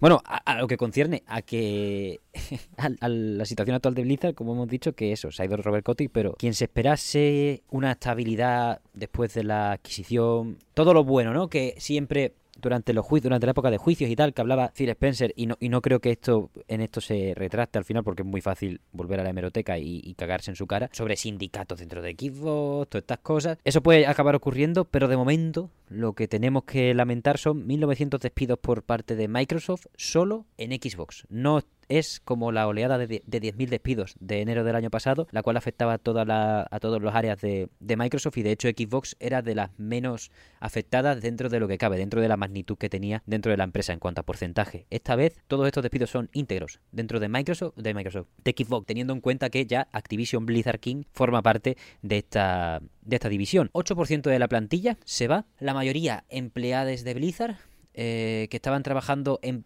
en parte dentro de este pastelito dentro de Blizzard, de Blizzard en el juego de supervivencia que llevaba seis años en desarrollo, que no se había anunciado en plan trailer, en plan tal, se había anunciado muy bien, que era simplemente, oye, estamos haciendo esto y estamos contratando, forma parte del futuro de Blizzard, eh, tal. Era uno de los primeros desarrollos ajenos a pues esa cadena de montaje que era saca un Overwatch, saca una expansión del WoW, saca un todas las, bueno, las gallinas de los huevos de oro, como se suele decir, ¿no? ¿Cómo encajamos esta mierda en cuanto o sea, porque es de hace cinco días, vaya. Es de cinco días y se han llevado por delante a gran a un buen cacho de Blizzard, a un 8% de la plantilla total de Xbox, según últimos reportes, que tengo que verificarlo ya. si no es cierto, pues lo borro del, programa. Eh, todo el área de juegos físicos de Xbox Gaming. A ver, yo lo de. En cuanto a lo de Blizzard, la verdad que se veía venir, o sea, una reestructuración de plantilla eh, después de la compra, pues se veía venir que sea tan bestia, pues bueno, ya, ya a, saber, a saber qué puestos han quitado. También te digo, yo leyendo el comunicado, me dio la impresión de que lo hacían más bien porque se iba uno de los directivos que porque hayan echado a, todas las personas que han echado. Creo que lo, de echar a las 1900, ¿eran 1900 o, o era...? 1900, 1900. Echar a las 1900 era como secundario, era como, eh, bueno, reestructuración de plantilla, no hubiera hecho ni un comunicado por ello. Pero se fue... Eh, Mike Ibarra. Al cabeza de turno ese, lo habían puesto ahí cuando se fue Bobo creo, y, se, y, se ha ido él, sea, voluntariamente, por lo que se ve en el comunicado, no, no parece que lo hayan echado, pero bueno, se ha ido y yo creo que el comunicado es más por eso, porque se ha ido el directivo, que porque hayan echado a 1900 personas. Ah, me parece a mí lo que me ha dado la impresión del comunicado. Sí, no, 100% de acuerdo. O sea, el comunicado se hace para actualizar el estado de la nación de Activities y como coincide esa, como tú la llamas, que a mí me ha dado arcada, pero Sí, reestructuración, esos cambios. Mike Ibarra, Irulo, trabajó en Microsoft antes durante 20 años. Cuando, cuando Activision y Blizzard se fusionaron, buscaron una nueva cabeza, una nueva punta de lanza dentro de, que Blizzard iba a ser casi subsidiaria de Activision Blizzard a partir de ahora. Que decían que no, que iban a estar como iguales. Ya hemos visto la historia, cómo nos ha respondido a esa pregunta de, de cómo iban a mantener la independencia y tal. Ya nos han respondido. Pero Mike Ibarra ha sido cabeza de Blizzard bueno, no cabeza de Blizzard durante mucho tiempo, sino cuando empezaron las dimisiones por las, bueno, los escándalos de absoluta corrupción, racismo, xenofobia, transfobia, etcétera, eh, encubrimiento de suicidios, ya sabéis, bueno, quien haya estado en 2021 medio al loro de cómo estaba la industria, sabe lo que estaba pasando en Activision Blizzard, y si no, pues simplemente que lo busque si con esos trigger warnings de que la verdad es que es de los casos más duros que se han visto en la historia de la seguridad laboral en general, o sea, es un puto tema tremendo en cuanto a abusos, pero bueno, Básicamente, e- este hombre se fue de Microsoft a Blizzard en cuanto se fusionaron y empezó a escalar puestos porque parece que era uno de los pocos no jodidamente chalados de los ejecutivos. Ha acabado siendo la cabeza de Blizzard. Con Robert Kotick, ¿eh? todavía como CEO de, de- de la compañía en general. Me sorprende que se vaya de... O sea, vuelve a la que es, entre comillas, ha sido su caso durante 20 putos años, que no es para nada poco. Y en cuanto, en cuanto coge, se pira. Y se pira tanto él como el último cofundador de Blizzard que quedaba, si no recuerdo mal. Es un tema, es un tema, porque siempre que Microsoft compra, siempre que Microsoft compra compañías y tal, en plan, hablamos de los casos evidentemente más sonados, Bethesda y Blizzard, o sea, Activision Blizzard, perdón, toca el management a un nivel demasiado profundo, si me preguntan. Quiero decir, Xbox, una de las cosas que se le ha criticado como aspectos a deber a la industria es un workflow guapo para sus estudios. Cosa que con estudios como Obsidian, eh, Ninja Theory y tal, pues parece que está re- revirtiendo la situación, al menos la etiqueta, la fama, ¿no? Luego hay casos como el de Perfect Dark, tal, que parece que son juegos que a saber cuándo salen y tal. Pero por lo general ya al menos parece que le dicen a, a los estudios, a ciertos estudios, ¿qué queréis hacer? ¿No? Y se, se moldea, más o menos. Entonces, cuando llegan empresas tan grandes y pasan cosas como llega a Bethesda y se va Pete Hines y se va sin Jimmy Kami de Tango, todas estas cosas, siempre se tocan esas cosas y es como, se supone que Microsoft ha fichado estos estudios por buscar ese expertise que les falta de gestión de proyectos, producción, eh, flujo de trabajo, etcétera, y precisamente los que lo instauran y los que instruyen a los que luego trabajan a otros niveles debajo de ellos eh, y ponen todo eso en orden, son los primeros que se van, por ya sea por discrepancia, porque... Por lo que sea, vaya, pero tú no te vas de un sitio porque estés a gusto. No sé, no sé, a mí me, me pueden todas estas cosas, pero al final, en este caso, es lo, es lo menos importante. Yo no sé en Blizzard qué pasará en los próximos años, la verdad. Todos estos, todos estos despidos, es como siempre. Pensábamos en enero de 2023 que esta oleada era tocha y que con eso bueno, no lo pensábamos, pero sí uno da por hecho, por puro paz mental, que bueno, este hachazo y ya. Y resulta que cuando llega, pasa un año, un año natural prácticamente, pues enganchan ya no solo, o sea, miran el panorama de Microsoft y dicen, oye, ¿dónde no tocamos en aquellos despidos? En Xbox no tocamos mucho. Pues venga, a tomar por saco. Es jodido, es jodido. Es- no, no sé ya hasta qué punto podemos pensar que esta va a ser la última oleada, tío. Porque además con cosas como despedir también a todo el apartado de, de- departamento, perdón, de, de juegos en físico, el rumbo de Xbox coge, coge un- unos, unos matices dentro de que hay proyectos que te pueden encantar y, y hace poco presentaron Hellblade 2, Indiana Jones, About, todas esas cosas. Eh, coge unos matices preocupantes si todo lo que pretenden de digitalizar al máximo y todas estas cosas, pues les acaba saliendo bien barra medio rentable. No sé, a mí, a mí me parece que es que. Primero, lo de, lo de los directivos, de que se vayan y tal, de- o sea, ha pasado muchas empresas, como la que tú has dicho de Shinji Mikami, se ha ido también de, de Tango. Pero también me parece a mí que quedarnos solo con las cabezas visibles y no pensar en la gente que hay debajo. Ah, no, claro, claro, y, claro. y resumir eh, un- una compañía o el resultado de un juego, por ejemplo, yo que sé, Dark Souls, eh, Hidetaka Miyazaki, pues bueno, será el director y, y igual por sus sus directrices y la forma de hacer las cosas, pues ha salido el juego que, que ha salido, pero realmente no podemos obviar el trabajo de toda la gente que hay debajo, o sea, 100%, 100%. resumir una compañía por sus directivos me parece a mí un poco triste, ¿no? Como que no da la idea general de la, de la, de la compañía. Y en cuanto a lo de los juegos físicos, pues bueno, es que a ver, también. Yo hace que no me compró un juego físico desde el Elden Ring que lo tenía reservado. A ver, pero... bueno, y, y- y los juegos de Nintendo porque no hay otra... Bueno, sí, te, te los puedes comprar online, pero me gusta tenerlos en físico. Para que, pa que me cobren 80 pavos por tenerlo en físico o tenerlo en digital, prefiero... con- Pero es que el mundo se está volviendo full digital. O sea, no... No tengo los datos sobre la mesa, pero hay, hay una cantidad enorme de porcentaje que se lo compra solamente en digital y, y- no ha comprado un juego físico desde, desde el año de Tutankham- Tutankamón, vamos. O sea, no... Ya, ya, no, no, si no te digo que... Yo, yo no te digo que no. Quiero decir, hay cositas... Hay, hay tres puntos que a mí me parecen importantes de esto, que es, pr- primero, el, la retrocompatibilidad, porque Xbox siempre se ha pegado... Quiero decir, ya hablamos aquí de los planes filtrados de Xbox hasta 2028 o por ahí. La siguiente Xbox es full digital, a no ser que hagan cambien de decisión, por lo que sea, porque al final es, un- es una cosa muy a largo plazo, ¿no? Se queda fuera toda la biblioteca de juegos en físico que hay en Xbox 360 cuando es una tecnología que tienes hecha y la disquetera es que no vale dinero. Y a mí lo que más miedo me da es la, la segunda parte. Bueno, primero, que el segundo punto es, y luego tú y yo somos jugadores de PC, no te quiero decir, quiero decir, estoy contigo en el sentido de que mi biblioteca es digital, ya no por, por gusto, que sí, que sí, pero por imposición. sea, tenemos tú y yo la edición física del Den Ring para nada, es un puto cartón. Como Mm. muchas veces lo hemos dicho, es un no, no trae nada, es un cartón que le rascas, no era ni rascarle, le quitabas un cacho del cartón y se veía el código. O sea, es lamentable. Para hacer una edición física así, te tumbas a la Bartola en tu casa, te vas a Steam y le das a la copia a tomar por saco. Todo eso 100%. Empecé esa batalla, si es que en algún momento se libró, yo creo que no tanto,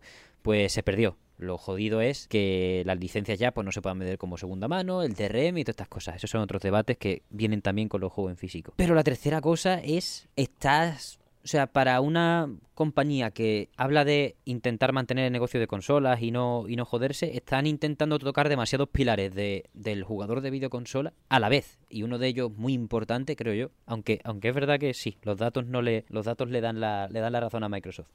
Es el juego en físico, tener la chance de tenerlo.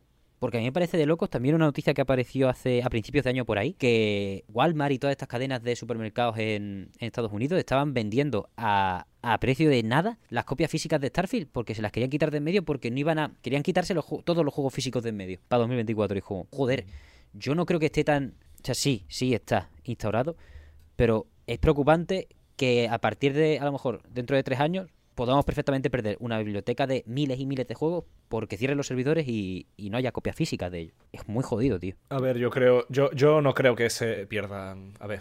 Sí que habrá juegos, por ejemplo, cuando sale un juego como el que hemos hablado antes, que era una copia de, de, The Last of Us y de repente timan a sus jugadores y, Steam devuelve el, el dinero a los jugadores y luego quita el juego de Steam, eh, pues bueno, se ha perdido un juego, pero no es la norma, digamos, no es, no es lo normal que ocurra. Por lo general, en Steam hay juegos del año de la pera no sí sí sí y, y- y encima eh, Microsoft, que tiene los servidores de Azure, que son los más, si no los más grandes del mundo, del top 3, pues tiene para guardar ahí datos y datos de lo que todo, todo lo que quiera. Entonces yo creo que por esa parte pérdida de juegos no creo que haya. Igual de compañías que Third Party, que deciden que no van a seguir pagando el guardarlos en la nube o lo que sea, puede ser que sí. Y, y ahí pues deberían buscarse, buscarse soluciones. Subirlos a. Si ya no le vas a dar soporte online, pues subirlo a alguna página, algún, algún repositorio, pero bueno. Eso ya Hmm. se tendrá que ver en el futuro. Esos son problemas de, de 2026 y. Uf, y- no sé yo, ¿eh?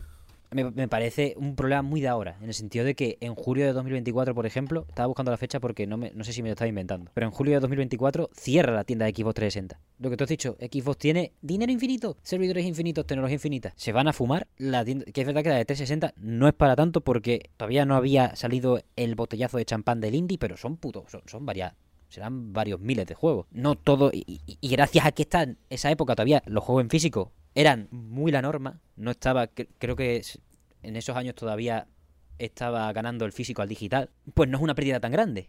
Pero precisamente por ese soporte. Cuando haga. Por ejemplo, aquí están hablando de que. Es que hace ya 18 años que se sacó la 360, ¿no? Para cuando. Para cuando ocurra este, este cierre. Cuando pasen 18 años de que ha salido la, la X, va a cerrar la tienda. Ahí sí que se van a perder una cantidad de juegos brutal.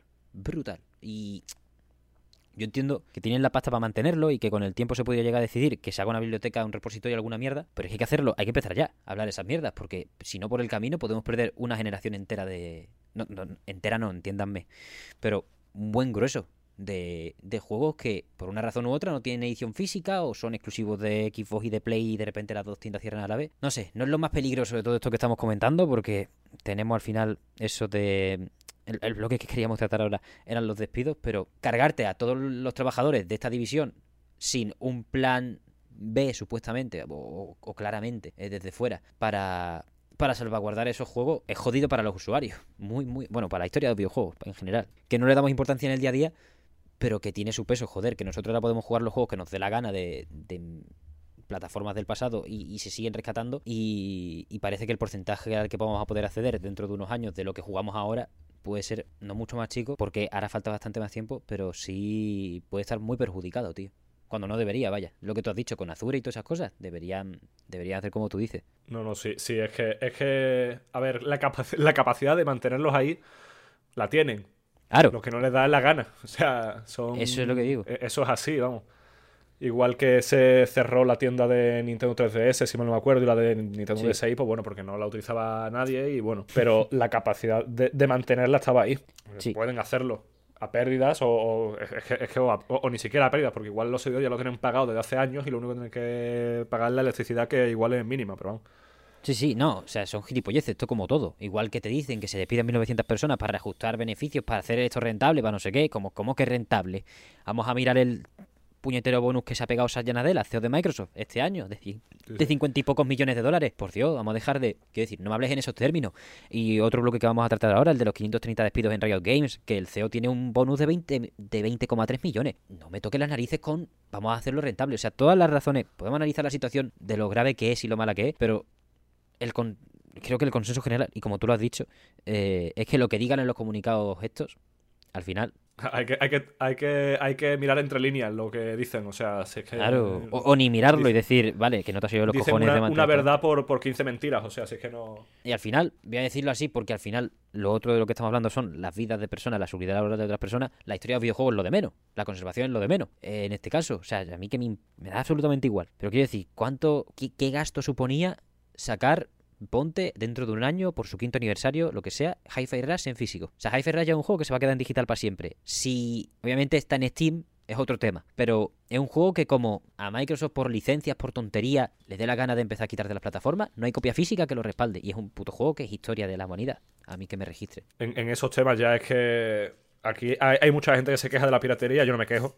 Porque No. es, que es, el último recurso. Cuando ya ocurren esas polladas con las compañías, pues hay que recurrir a ellas. O sea, ya no hay forma humana de conseguir un juego de Nintendo DS si no es eh, por piratería. vamos. Claro, por O emulación, P- vaya. o de PSP, o- sí, sí. Pues hay que llegar a esos, hay que llegar a esos extremos. Y, y, bueno, pues no- se quejarán las compañías de que eh, no te has comprado el juego original. Pues, pues no, no puedo.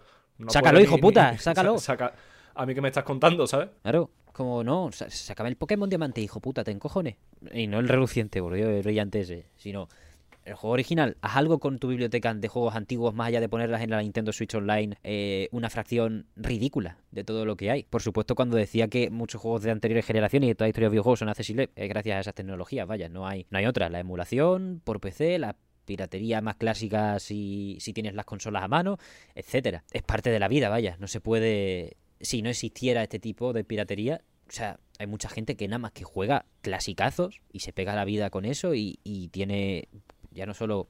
No, no es que tenga que convertirlo en una divulgación o en canales en cosas, sino que su cultura del videojuego es pillarse el emulador de inserte consola Play 2 o de Nintendo DS y quedarse toda, todo el día en el PC jugando a, a esos juegos, tío. Y son gente que, obviamente, yo creo que aunque Nintendo sacase esa biblioteca tal, tal y como por- precisamente por ser una tecnología que se tienen que currar, que tienen que ir actualizando y tal, pues obviamente seguiría siendo mucho más atractiva, aunque fuese lo barato o caro que fuese, eh, seguiría siendo mucho más atractiva la, la vía de la emulación. Por, por cómo adaptan la tecnología, por cómo muchas veces hay mejores versiones en emulador de ciertos juegos antiguos que de que en la consola original, vaya, sin ningún tipo de O no, problema. tan anti- o no tan antiguo si te metes a la emulación de Switch, pero bueno. O no tan antigua, no tan antigua. Pero es así, tío. Es jodido, es jodido que, que Microsoft, con el dinero por castigo que tiene, pues decida darle la espalda a, a uno de los, bueno, pactos no verbales, ¿no? De que aunque el digital venda por goleada, eh, todos los juegos de Nintendo salen en físico. Todos los juegos, hablo de first party, evidentemente. Todos los juegos de Sony salen, salen en físico. Todos los juegos de grandes editoras, Bethesda, tal, salían en físico, porque ya claro, precisamente con Bethesda tenemos el ejemplo de Hi-Fi, que, que es All Digital. Pentiment, All Digital. O sea, yo, ¿tú sabes lo que yo...? Pero bueno, da igual, no me voy a poner con mi ejemplo personal de que pagaría lo que, lo que hiciera por, por una... lo que fuera por una edición física de Pentiment, pero lo importante es eso, que no se pierdan, porque al final, el tercer punto que no he explicado antes de por qué es chungo lo del digital, es el puto control de precios, tío. Tú y yo, Javier, en 2015 compramos Doom 2016... O sea, mal, en 2017 compramos Doom 2016 por... A ver, es que, es que me he adelantado, ¿no? La, la Sí, copia sí, de prensa. Hubiese estado, hubiese estado bien el, el, Pre- el premesón, el tiempo, ¿sabes? Claro, vaya, vaya inútil. ¿Era de un 2015 o de un 2016? Yo qué sé. Como seis meses después, ocho meses después, 12 meses después de, de que saliera el Doom de ID Creo, Software. el- creo el- que es el último. 2016, el, Doom. No, no, Sí, el, ¿no? el- el último no, porque el, el último es el Eternal. Claro, el último el Eternal, pero el, el Doom 1, entre comillas, el, el reboot de ID Software, lo compramos por 15 pavos. Sí, es de 2016, sí. Y por 15 pavazos. De... Y, y la edición buena, ¿eh? La edición. Sí, sí, sí. La edición paquete UAV, o, perdón, UAV no. UAC. El UAV es lo, de, lo del Call of Duty. Claro, claro, eso. Pero, es decir, todas esas cosas van a dejar de existir. Hi-Fi Rush, dentro de que es un juego a precio reducido y es, la, el, eh, es el alfa y el omega, hasta que me, hasta que me demuestre lo contrario, Pues un juego que no va a tener esa edición física traviesa, que pille, yo qué sé, 15 pavitos, 20 pavitos. No va a estar a 40, 30, todo, bueno, a 30 la edición estándar en todas las plataformas, excepto las rebajas de Steam, que se ponga a los, a los precios que sean. Pero a mí me jode mucho el control de precios en una época en la que, como tú bien sabes, nos están queriendo meter ya la gamba de los 100 dólares por videojuego. Sí, sí, ya no, ya no se esconden, ya no se esconden. Por cierto, si ya a veces ya no va a hacer más juegos en físico, ¿Te acuerdas el, el Dead Scrolls Anthology que compramos? Pues eso ya no, no, va, no, va, a volver a suceder. ¿eh? 20 pavazos fue eso. ¿eh? Los mejores 20 pavos que, que, he gastado en mucho tiempo. Joder, es que eran todos los Elder Scrolls en disco, eh, con los mapas de la región. Joder, estaba todo guapa. Es que ese tipo de ese tipo de cosas no se pueden perder porque ¿a qué fondo perdido está yendo eso? ¿Qué coño? O sea, es un gasto ínfimo. O sea, la única justificación que me puedes dar es, bueno, la huella de carbono, la producción de copias en físico, pero ya hemos hablado varias veces aquí, creo, que según el tamaño de ciertos juegos, es, es más contaminante instalar una versión digital por la electricidad que consume que hacer una copia física. Y, volvemos a lo mismo. El, hacerla, pero claro, luego igual el distribuirla a tu país, eh, yo creo que yo creo que sí que. Ahora no puedo hablar de un estudio que no tengo a mano, pero lo, voy a buscar. Yo no, he hecho, yo no he hecho los cálculos, pero debería. Yo creo que deberían revisarse. ¿eh? No sé si está... Lo voy a meter en la descripción del programa, el, el artículo, si lo encuentro, y si no, pues queda abierto el caso, simplemente. Y luego tú sabes que a esa gente le da igual la huella de carbono, compadre. Sí, no, no, a esa gente se la pela. O sea, esto, claro, esto, esto es otra vez, esto es otra vez lo mismo. Te ponen la huella de carbono como razón principal, mucha gente dice, ah, pues lleva razón. Y de repente, bonus de, de por 5 millones en mi mochila, ¿sabes? Y ya está. es que... No, no, la, huella de carbono es muy importante. Eh, me voy a visitar a mi madre en jet privado. Eh, adiós. Eh, pues no, vete al carajo un rato, ¿sabes? Vamos, y ya no, ya no eso, es que cualquier otro tipo de decisiones que sean rentables, que incluya, que, que, que lleve, lleve contaminación por consecuencia, la toman con los ojos cerrados, dan al botón rojo y ya está. Creo que es una parte por la que difícilmente nos pueden engañar a estas alturas. Entonces, pues simplemente ponemos sobre la mesa lo que dicen los comunicados, las razones, la reestructuración, etcétera. Pero al final lo que ocurre en Blizzard es querer ahorrarse sueldo y querer ir potenciando con cosas como pues esto de InWorld, de la, de la IA, a ver si podemos colar que nos quitemos unos cuantos trabajadores porque el ChatGPT vaya sobrado. Y otro tipo de motivos como simplemente que les da igual que las producciones, que una producción de 6 años, como el juego Survival de, Blizzard, pues se vaya a tomar por saco, le quedase lo que le quedase de desarrollo. Es verdad que parecía que le quedaba más de lo que parecerías cuando te dicen que llevas 6 años desarrollándolo. Pero joder, para un puto proyecto, allí después de tropecientos años que tienen un poco de ilusión la gente, pues no es buena manera de aterrizar en tu recién adquirida eh, compañía. Yo no te voy a mentir, tengo, tengo un... Es un pensamiento que se me ha venido ahora, pero tengo la, la percepción de que cada vez las cosas son más fáciles de hacer, digamos. O sea, no estamos en la época de mis abuelos que las naranjas se recogían a mano, se cultiva, iba un, tío y él le tenía que echar agua todos los días o tenía su sistema de regadío eh, que les costó años hacer y luego las naranjas se recogían a mano, se, se mandaban en carro. Pues no, estamos ahí en una época con tractores y todo, pero no sé por qué. Ahora las cosas son más caras que antiguamente, cuando son más fáciles de hacer. Ahora un, videojuego pues se, tiene mucho más recursos para hacerlo, se tienen bibliotecas de todo tipo para, para sprites, para todo. O sea, ya no solo te estoy diciendo de, videojuegos realmente. O sea, de, cualquier cosa, eh, el proceso de, industrial ahora es mucho más barato. Bueno, mucho más barato, mucho más rápido de hacer las cosas. Y las cosas ahora son mucho más caras. No, entiendo, no, no, entiendo la relación exactamente, pero no debería ser así, según tengo yo entendido. Eh, igual mis nociones de, economía son, son demasiado básicas o son una mierda. Y no entiendo yo este mundo, pero, pero me, me está cabreando, la verdad. A ver, sobre el papel, todo eso que dice es cierto. Ahora está la carta trampa que es lo único que importa, que es la oferta y la demanda. A tomar por culo. Siguiente pregunta. Es que, es que o sea, quiero decir, me toca los cojones igual que a ti, porque al final, aquí en esta casa, poco se ha hablado del precio del aceite, demasiado poco. Eh, estamos ya, la cosa, la cosa va a subir asquerosa. Eh, medio de Jaén, hay que especificar. Pero sí, eh, es verdad que he fallado, he fallado mi línea de ancestro. Pero me cago en Dios, ¿eh? Que está la cosa, o sea, cuando grabamos el programa hace dos meses estaba el litro de aceite a unos 9 pavos, 8 o 9 pavos. Ahora el más tonto está a 11, 12. Bueno, no el más tonto, pero sí la media. Está a 10.50, 11.50. La coña de que le están poniendo alarmas como si fuese el Tears of the Kingdom ya no es una coña. Tú vas al Carrefour, tú vas al Carrefour y yo puedo robar, o sea, yo puedo robar en el Carrefour más fácilmente. No el Tears of the Kingdom, porque está en la caja, el típico que está en la caja está el papel, para que se lo lleve al mostrador y se lo enseñe. Pero en el Carrefour es más fácil robar un Sonic Manía que una garrafa de aceite. Y no por y no hablo de la, dificultad intrínseca de esconder una garrafa de aceite ante esconder una copia de Sonic Manía, sino hablo de métodos de seguridad que tienen instaurados sobre una copia de Sonic Manía o una garrafa de 5 litros de aceite que hasta hace un bueno, hace 5 años, que ya no es tanto, que ya no es, que ya no es tan poco que diga, pues era una cosa que no subía, bueno, como la gasolina, ¿no? Al fin y al cabo. Eh, Sí, sí, sí, pero no- mucho no- más no mucho nada, más o sea. dramático. No valía valía eso, euro y pico, dos pavos, que un litro de aceite estuviera a tres pavos era cagarse en su vida, tenía que ser el aceite de Cristo. Sí, sí, ace- aceite de acebuche de, de criado en el pico de, del mulacén, vamos, no, no tenía Sí. ningún puto sentido. En el pico de Mulacén creo que no puede crecer olivo. No sé. No, ahí no crece nada, está nevado, ahí no crece nada. Que por la puta Pero- cara. ahí. Pero bueno, que para dar a entender que es exclusivo, Sí. ¿no? Tiene que ser aceite de- del árbol eriático del Elden Ring, ¿sabes? En plan, Sí, sí. una cosa increíble. Pero no, ahora, ahora, por múltiples razones, no las voy a defender ni las voy a atacar a estas alturas. Pero por múltiples razones toca, toca desvivirse eh, por, por poder comprar una garrafa de aceite. Madre de Dios. Dios nos proteja de llegar a la mantequilla, ¿eh? Yo- Porque yo sería... Yo sí que. Yo sí que ¿Tú la utilizas? mantequilla en el, en el mollete, sí, sí. No, no, no. En el mollete vale. O sea, un sándwich de mantequilla y jamón york, venga, te lo puedo pasar. En mi casa no. O sea, tú vas, vienes a mi casa a hacer eso, no.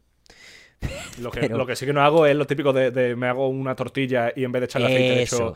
le echo mantequilla. Eso es de ser un hijo de puta. Eso, eso que no lo vea yo. Eso sí que no lo vea yo.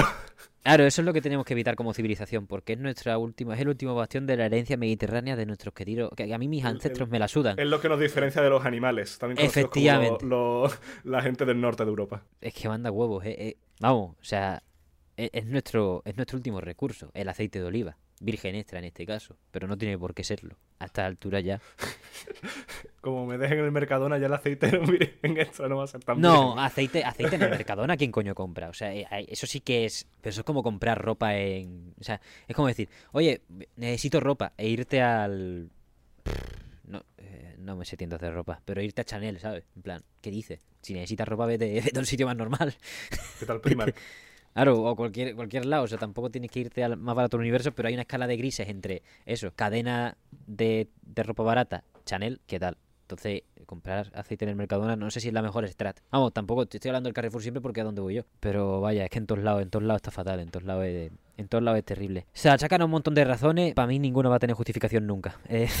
Básicamente, para mí ninguna va a ser suficiente nunca. Escasez, precio, falta de lluvia, etcétera. Joder, es yo qué sé. No me voy a meter con ninguna, ¿eh? No me voy a meter con ninguna por, porque tengo una absoluta falta de conocimiento en ese aspecto, pero ojalá remontemos algún día de algún modo y yo creo que la única manera de remontar a veces es un poco de manera forzosa, ¿no? Eh, Porque en este sistema, cuando te acostumbras a cobrar X por algo, cuando vuelve a haber bonanza, no suele bajar, ¿eh? No suele sí, bajar. casu- casualmente, si, si estábamos en un momento jodido y, y el precio había subido y de repente hoy estamos en épocas de, de superpana, ahora de repente los olivos crecen hasta debajo de las piedras, ay, justamente el aceite sigue siendo igual de caro. ¿Quién lo diría? ¿Quién lo diría? No, no, no. Y que parece, o sea, a mí me parece la hostia que de repente pensemos que el aceite se estaba cobrando a precio de saldo. ¿Sabes lo que quiero decir? A, a una, a un margen de beneficio previo a la subida tremendamente ínfimo. No sé. Es hablar sin saber. Así que pido disculpas. Eh, Sí, ya está. va- vamos a volver al tema. que, que luego nos pasa, no- nos pasa lo que nos pasa. y, y no- En fin. En la siguiente, efectivamente, la siguiente ronda de, de, de despidos que ha habido, aunque ha sido anterior, o sea, la siguiente ronda que queremos cubrir, es en Riot Games. Esta me, me enfada más casi, Javier, porque intentan acudir, o sea, para empezar, han sacado el comunicado como una player update, como si fuese un parche del League of Legends. Sí, la verdad, que, la, verdad que, la verdad que es lamentable de leer un poco, sí, pero... Sí, sí, pero que la llaman Player Update, que es hijo de puta. O sea, está en la misma sección que el puto parche de Aurelion Sol. Eh, bien, bien, vale. Aurelion Sol no sé ni de cuándo, ni de qué año es, la verdad. Eh, pero Da es igual. viejo de cojones, la verdad. Quiero decir, ese es el puto plan para empezar. Que esta gente, el movimiento de marketing o el movimiento de PR ha sido meter 530 despidos ni más ni menos como una player update y unas disculpas en plan, eh, sorry guys, upsi, ¿sabes? En plan, Sí. ¿qué coño? me- eh, un- Una parte esa y otra parte autocrítica y seguimos avanzando. En plan, ¿qué dice? ¿Qué coño dice? Sí, parece, parece Mm. una disculpa de youtuber, ¿no? O sea, Sí, sí, sí, sí, eso es Eh. lo que quería decir. Parece una disculpa de youtuber. que, que- que- que dicen lo, lo siento mucho, pero no, no le- realmente no les importa una mierda. No... Efectivamente. Y encima parece, parece como más humano, porque sí que entonan de vez en cuando el mea culpa de, eh, verdad, nos hemos metido en proyectos que, que no deberíamos, que al final no han sido rentables, y bueno, es culpa nuestra por haber elegido hacerlo, pero luego realmente lees entre líneas y es que no, no les importa lo más mínimo. O sea, no, no- han, han despedido a 600. ¿Cuántas eras? Es que no me acuerdo del número exacto. pero- 530, 530. 530 Un 11% personas de toda la plantilla de Riot. Y, y realmente, pues bueno, que, que como si como si tal, ¿no? Como si sacan un campeón nuevo, como has dicho tú, si es que no, no les importa. Se la pela, se la pela, ¿no? Y. y... Ay, ¿qué iba a decir? Ah, bueno, sí, que dicen, ay, es que hemos cometido errores de enfoque, metiéndonos en proyectos que tal. Eh, Riot Forge es una de las víctimas al completo de toda esta de toda esta oleada de despidos. Riot Forge, para quien no lo supiera, básicamente era la línea editorial de Riot para hacer juegos eh, subcontratados a, a estudios third party para ampliar el lore de League of Legends, porque hasta de, de- de un tiempo a esta parte, el lore de League of Legends se convirtió en una servilleta grasienta y era como, hostia, a lo mejor con 200 personajes, con un juego de cartas tal, podríamos explicar, con un anime que querían hacer, a lo mejor deberíamos explicar un par de cosas para que quede claro. Y han hecho estos proyectos de acabado y de, y de personal indie. Por ejemplo, tenemos Son of Nunu hecho aquí por Tequila Works y The Mage Seeker hecho por Digital Sun, dos estudios españoles pequeños, bueno, para lo que es la industria española independiente, grande, pero a los ojos de Dios o de la, o de los de un- de esta gente que son galaxias, pues sí estudios pequeños, a los cuales se les ha provisto de no te digo lo justo porque no tengo información en la mano, pero sí de los medios, de unos medios cómodos para que puedan trabajar bien, pero no se les ha dado, quiero decir, el coste de esta mierda en comparación con el rendimiento que ya hemos mirado y, por ejemplo, estos dos casos, El rendimiento es bueno. O sea, en Steam están en, muy positivos con mínimo 2000, 2000 reseñas. O sea, y no todo, y claramente no todo el mundo que lo juega pone una reseña. O sea. Eh, y, de un juego de League of Legends, Javier, Sí, sí, están muy bien, o sea, están muy bien. Claro, la, la gente que juega al LOL, por, por lo general, juega al LOL, no juega a otro juego, por mucho que lo saque Claro. la gente que lo ha hecho, que ha hecho el LOL. Y- Claro. Y, tener 2.000 reseñas mm, positivas eh, está muy bien, o sea, está- es un rendimiento muy bueno para el juego. No Claro, sé, qué, tío, no sé y- qué esperaban si eso ha sido un rendimiento malo, la verdad, no... Y no lo que son, son mierda, tío. O sea, es que es lo de siempre. O sea, ahora quieren que todo sea el blockbuster definitivo, pero invirtiendo el dinero que invertirían en el Rhyme, los de Tequila, por ejemplo. ¿Sabes? Obviamente no es el mismo dinero que el Rhyme, hay, hay más pasta, pero no tanta. No se flipen. O sea, para lo que tiene Song of Nunu de reviews, de renombre, de ventas, en toda. Es un juego que ha salido en todas las plataformas, no salió solo en Steam. Eh, el Mage Seeker es un puto roguelike del Silas. Que el Silas es un personaje que le mola a la gente en Corea porque lo usa el Faker. O sea, eh, no, no es como, yo qué sé, lo, no sé si es el, de lo más icónico. no me voy a poner a hablar de League of Legends, ya me jodería. Pero, compadre, que estás aquí haciendo propuestas extremadamente personalizadas, con un acabado de muy decente a extremadamente bueno, y le das el marketing que le está dando, por ejemplo, de Game Kitchen a Blasphemous 2, ¿sabes? O menos, no, menos, ¿qué coño? Menos de lo que da Game Kitchen a Blasphemous 2, y quieres vender el triple. Simplemente por llamarte League of Legends. Y es como, vamos a ver, tú lo has dicho, Javier. El que juega al LOL, juega al LOL. Si eso, cosas como Arkane colaron de otra manera, porque primero es Netflix, segundo es un anime, y al final hay más dinero de por medio y hay más marketing. Si es que lo hemos hablado antes fuera de, fuera de micro. Tú lo has dicho. El juego que más marketing se ha dado de esto es el primero, el Ruin King, que se veía en los trailers del Mundial, todo el rato no paraban. Al resto, el resto salió en el fuera de carta y suerte. ¿Sabes? Sí, sí, al, resto no. Yo al de Nunu lo conozco porque, porque estaba informado, pero vamos, que no llego a no tener ni papa y, y- y es que no sabía ni, que- ni que hubiera salido, vamos. Igual que, igual que lo que te he dicho antes del juego de Avatar, que no me acordaba ni, ni de que había salido. Yo pensaba que estaba todavía en desarrollo, pero. Es que no, no había marketing. De ese tampoco había marketing. sí, es, que, es que cuando no, no le dan marketing, pues la gente no sabe ni que existe. Y, y, si, y, podrás hacer un juego de puta madre, porque, o sea, el juego de Nunu parece, parece pintón. No te digo que lo vayas a jugar, pero parece Sí. pintón. Y si no lo, lo publicitas, pues ¿quién, quién se va a dar cuenta de que existe? Claro, Pueda joder. ser Riot Games o pueda ser eh, Jesucristo, que no- si no dices que existe, no, no, no sé, no, no, nadie lo va a saber, vamos.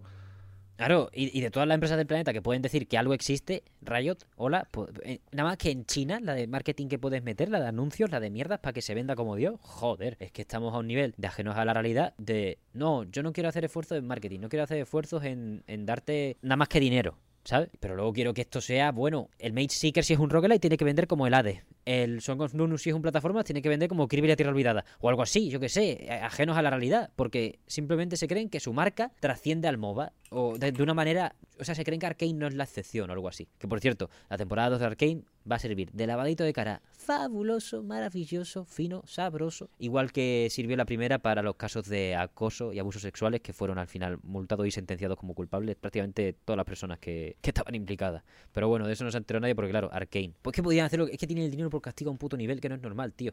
¿Sabes cuántos kilos, millones? eh, La, la frecuencia de, de hablar de. de hablar de kilos.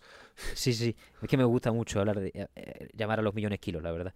¿Sabes cuántos millones eh, recaudó Tencent en su área de gaming en el último cuarto que tenemos registro eh, de datos financieros? Miles de millones, pero no sé cuánto. vamos. 6.300 millones. Puta madre. O sea, 6.300 millones en el área de gaming. Es verdad que Tencent tiene acciones en todos lados. Picoteo, picoteo. Tiene acciones hasta en Platinum. Bueno, acciones. Platinum no tiene acciones, no es una empresa en bolsa, pero sí metieron como un- varios millones de pavos para apoyar Ciertos esfuerzos, los cuales Ap- probablemente han sido consecuencia Apoyar. de que Hideki Kamiya, de que Hideki Kamiya se haya ido. Porque si Tencent te viene con el bate, tú dices yes honey y ya está. Así que mucho ánimo al maestro. Pero bueno, esta gente tiene dineros en todos lados. Es verdad que es normal que generen una pasta y que no sea súper súper positivo, pero son 6.300 millones de pavos. Ya no es hablar de el bonus de 20 millones que se lleva el CEO de Riot, sino eso, tío. O sea, has recaudado 6.300 kilos. ¿Cuántos son de LOL o de copias del LOL que has hecho con la licencia al haber comprado, ¿sabes? El Arena of Valor y todas estas mierdas. Engaña a la gente, tío. Bueno, también, de, de- de lo, de lo poco de verdad que dijeron, eh, es que el juego de cartas, el, el Legends of Runeterra, no era rentable y que le tienen que dar un enfoque nuevo, no sé qué, que te van a meter, vamos, que te van a meter micropagos hasta en la sopa, te van a vender sobres de cartas, si, ya, si, si no es que no, si no los vendían ya antes, porque no hace una pecha que no juego. Y, Ni idea. y, o sea, es lo único verdadero que hay escrito en ese comunicado. El resto es, es una disculpa de youtuber. Eh, he, de, he de decir que llamar Rioters a tus trabajadores de Riot eh, es de la cosa más repugnante que, que se puede hacer Sí. en una empresa. Me parece a mí, me parece muy asqueroso eh, darle un nombre a, a tus a tus trabajadores en vez de llamarlo, coño, trabajadores o, o cualquier otra cosa, ¿sabes? O sea, dar- darle como, como identidad de marca a tus trabajadores me parece muy, muy asqueroso. Pero bueno, eso- esa es mi opinión. 100%. O sea, identidad de marca cuando en cualquier momento los vas a despachar de esta manera. Ay, que al menos en este caso, no así como en el de Microsoft, que en el de Microsoft publicó un tweet Jason Schreier diciendo que había empleados mandándole MDs a él para preguntarle si formaban parte de la oleada de despidos porque los correos no estaban llegando. En Riot, en parte del, parte del comunicado era, aparte de las indemnizaciones pertinentes por las leyes de cada país, ciudad, etcétera, y los bonuses que les vamos a dar en compensación porque sí es verdad que El finiquito, ¿no? Que tampoco es. Claro, quiero decir que no es un finiquito asqueroso. Como. O, no son finiquitos impagados, como por ejemplo Electronic Arts tenía con BioWare. No quiero decir que hay peores casos, porque esto es la mierda de la mierda. Ya, no puedo hablar de ninguna manera de esto, de manera positiva. Quiero decir, aparte de todas esas indemnizaciones, tal, finiquitos, etcétera, que los correos se habían mandado ya inmediatamente. Que, apart- que a tal hora iba a saber todo el mundo si seguía o no. Y si le iba a mandar el correo con un sí o con un no. En el sentido de que no. Es decir, que no haya recibido. Que, que no reciban solo los, los del no, ¿sabes? Ah, y piense que y uno que no haya recibido piense que a lo mejor todavía le puede llegar, sino recibir a la vez todo el mundo un sí o un no, que me parece en parte dantesco de Hunger Games, eh, la peor Sí, sí. estrategia de, cola- de comunicación de la puta historia, pero por otro lado es verdad que es eficiente y para que te pase como Microsoft, que mucha gente de los 1900 a día de hoy todavía no sabe si forma parte de la escabechina, casi que prefiero el caso de, de los cabrones de rayos, dentro de que también es escoria pura. Se nos está quedando una industria, un sector o como quieran llamarlo, fino, ¿eh? Sí, sí, se está quedando, se está quedando bien. Mira que yo me meto en. Porque, o sea, ya estoy en el máster y quiero el año que viene empezar a trabajar. Hombre, si Dios quiere. Mm, por- es que, es que ni, aunque, ni aunque tuviera los conocimientos me metería en la industria del videojuego, la verdad. No me Yo, interesa. sé- yo te lo digo, yo estoy de acuerdo, ¿eh? O sea, mucha gente cuando hago el mesón y me dice que estoy informática se cree que quiero hacer videojuegos y es como, uff, uff, precisamente porque sé lo que ocurre, no quiero entrar. Y, y bueno, esto es una cosa que son opiniones personales tuya y mía, al fin y al cabo, pero creo que tenemos demasiados fundamentos como para no estar equivocándonos. Como Es para que- estar equivocándonos, que diga. Sí, sí. Es que mi- mira que el desarrollo de, de- O sea, un ingeniero de software se puede dedicar, según mi- mis conocimientos en LinkedIn, eh, a desarrollo web y, y backend y, y frontend. O sea, porque no hay, no hay, mucha, no hay mucha otra cosa. Pero, pero también si quieres dedicarte a videojuegos, francamente no, no lo recomiendo. O sea, de ninguna, de ninguna forma. Por el, por, el, por el momento, o al menos no en empresas tan grandes como puede ser Microsoft, eh, Riot y, y compañía. O sea, si es que no. es que podría decirte otras, pero es que yo, yo no me metería en una compañía grande. Ya. No, y es que además, ahora, eh, yendo más o menos por el mismo tema, estaba mirando. Yo no me meto normalmente en este medio, pero tenía curiosidad. Un artículo de Business Insider que decía. Estas son las razones por las que los ejecutivos del futuro van a. o de la hora en el futuro van a dejar de contratar o van a tal. Parecía el típico artículo NFT, ¿sabes? De. Sí.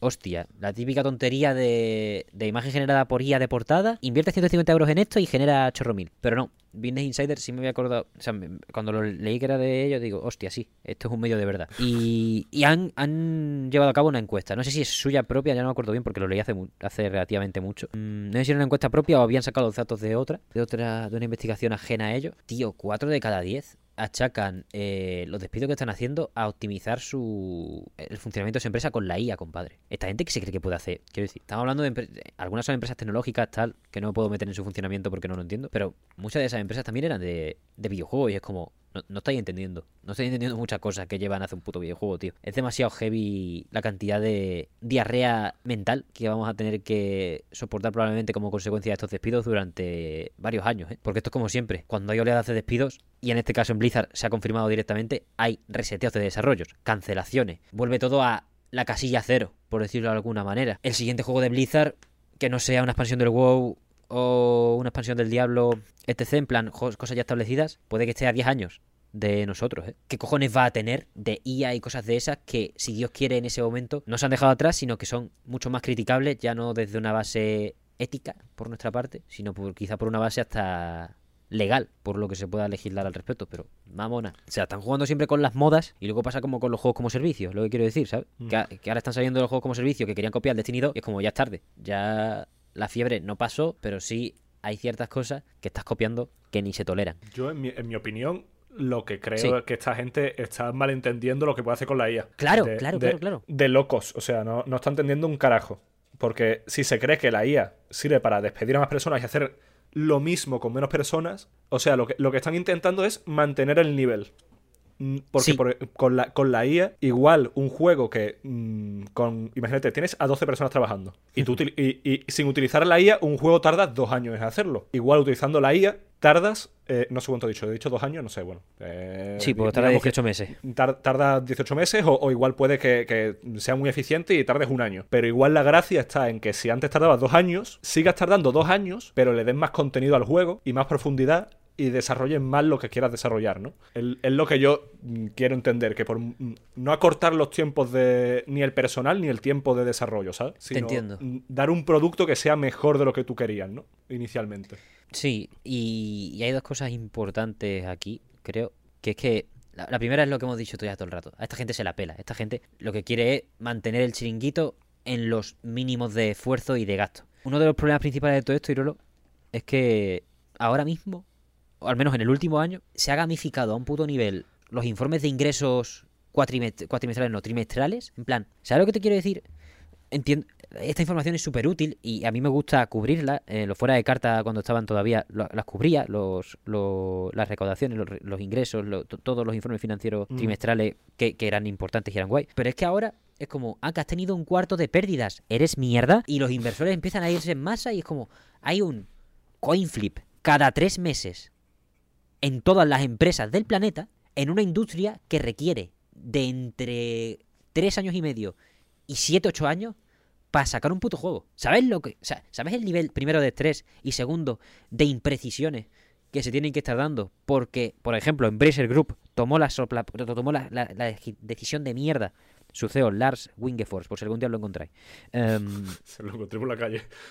Sí, por, por si acaso.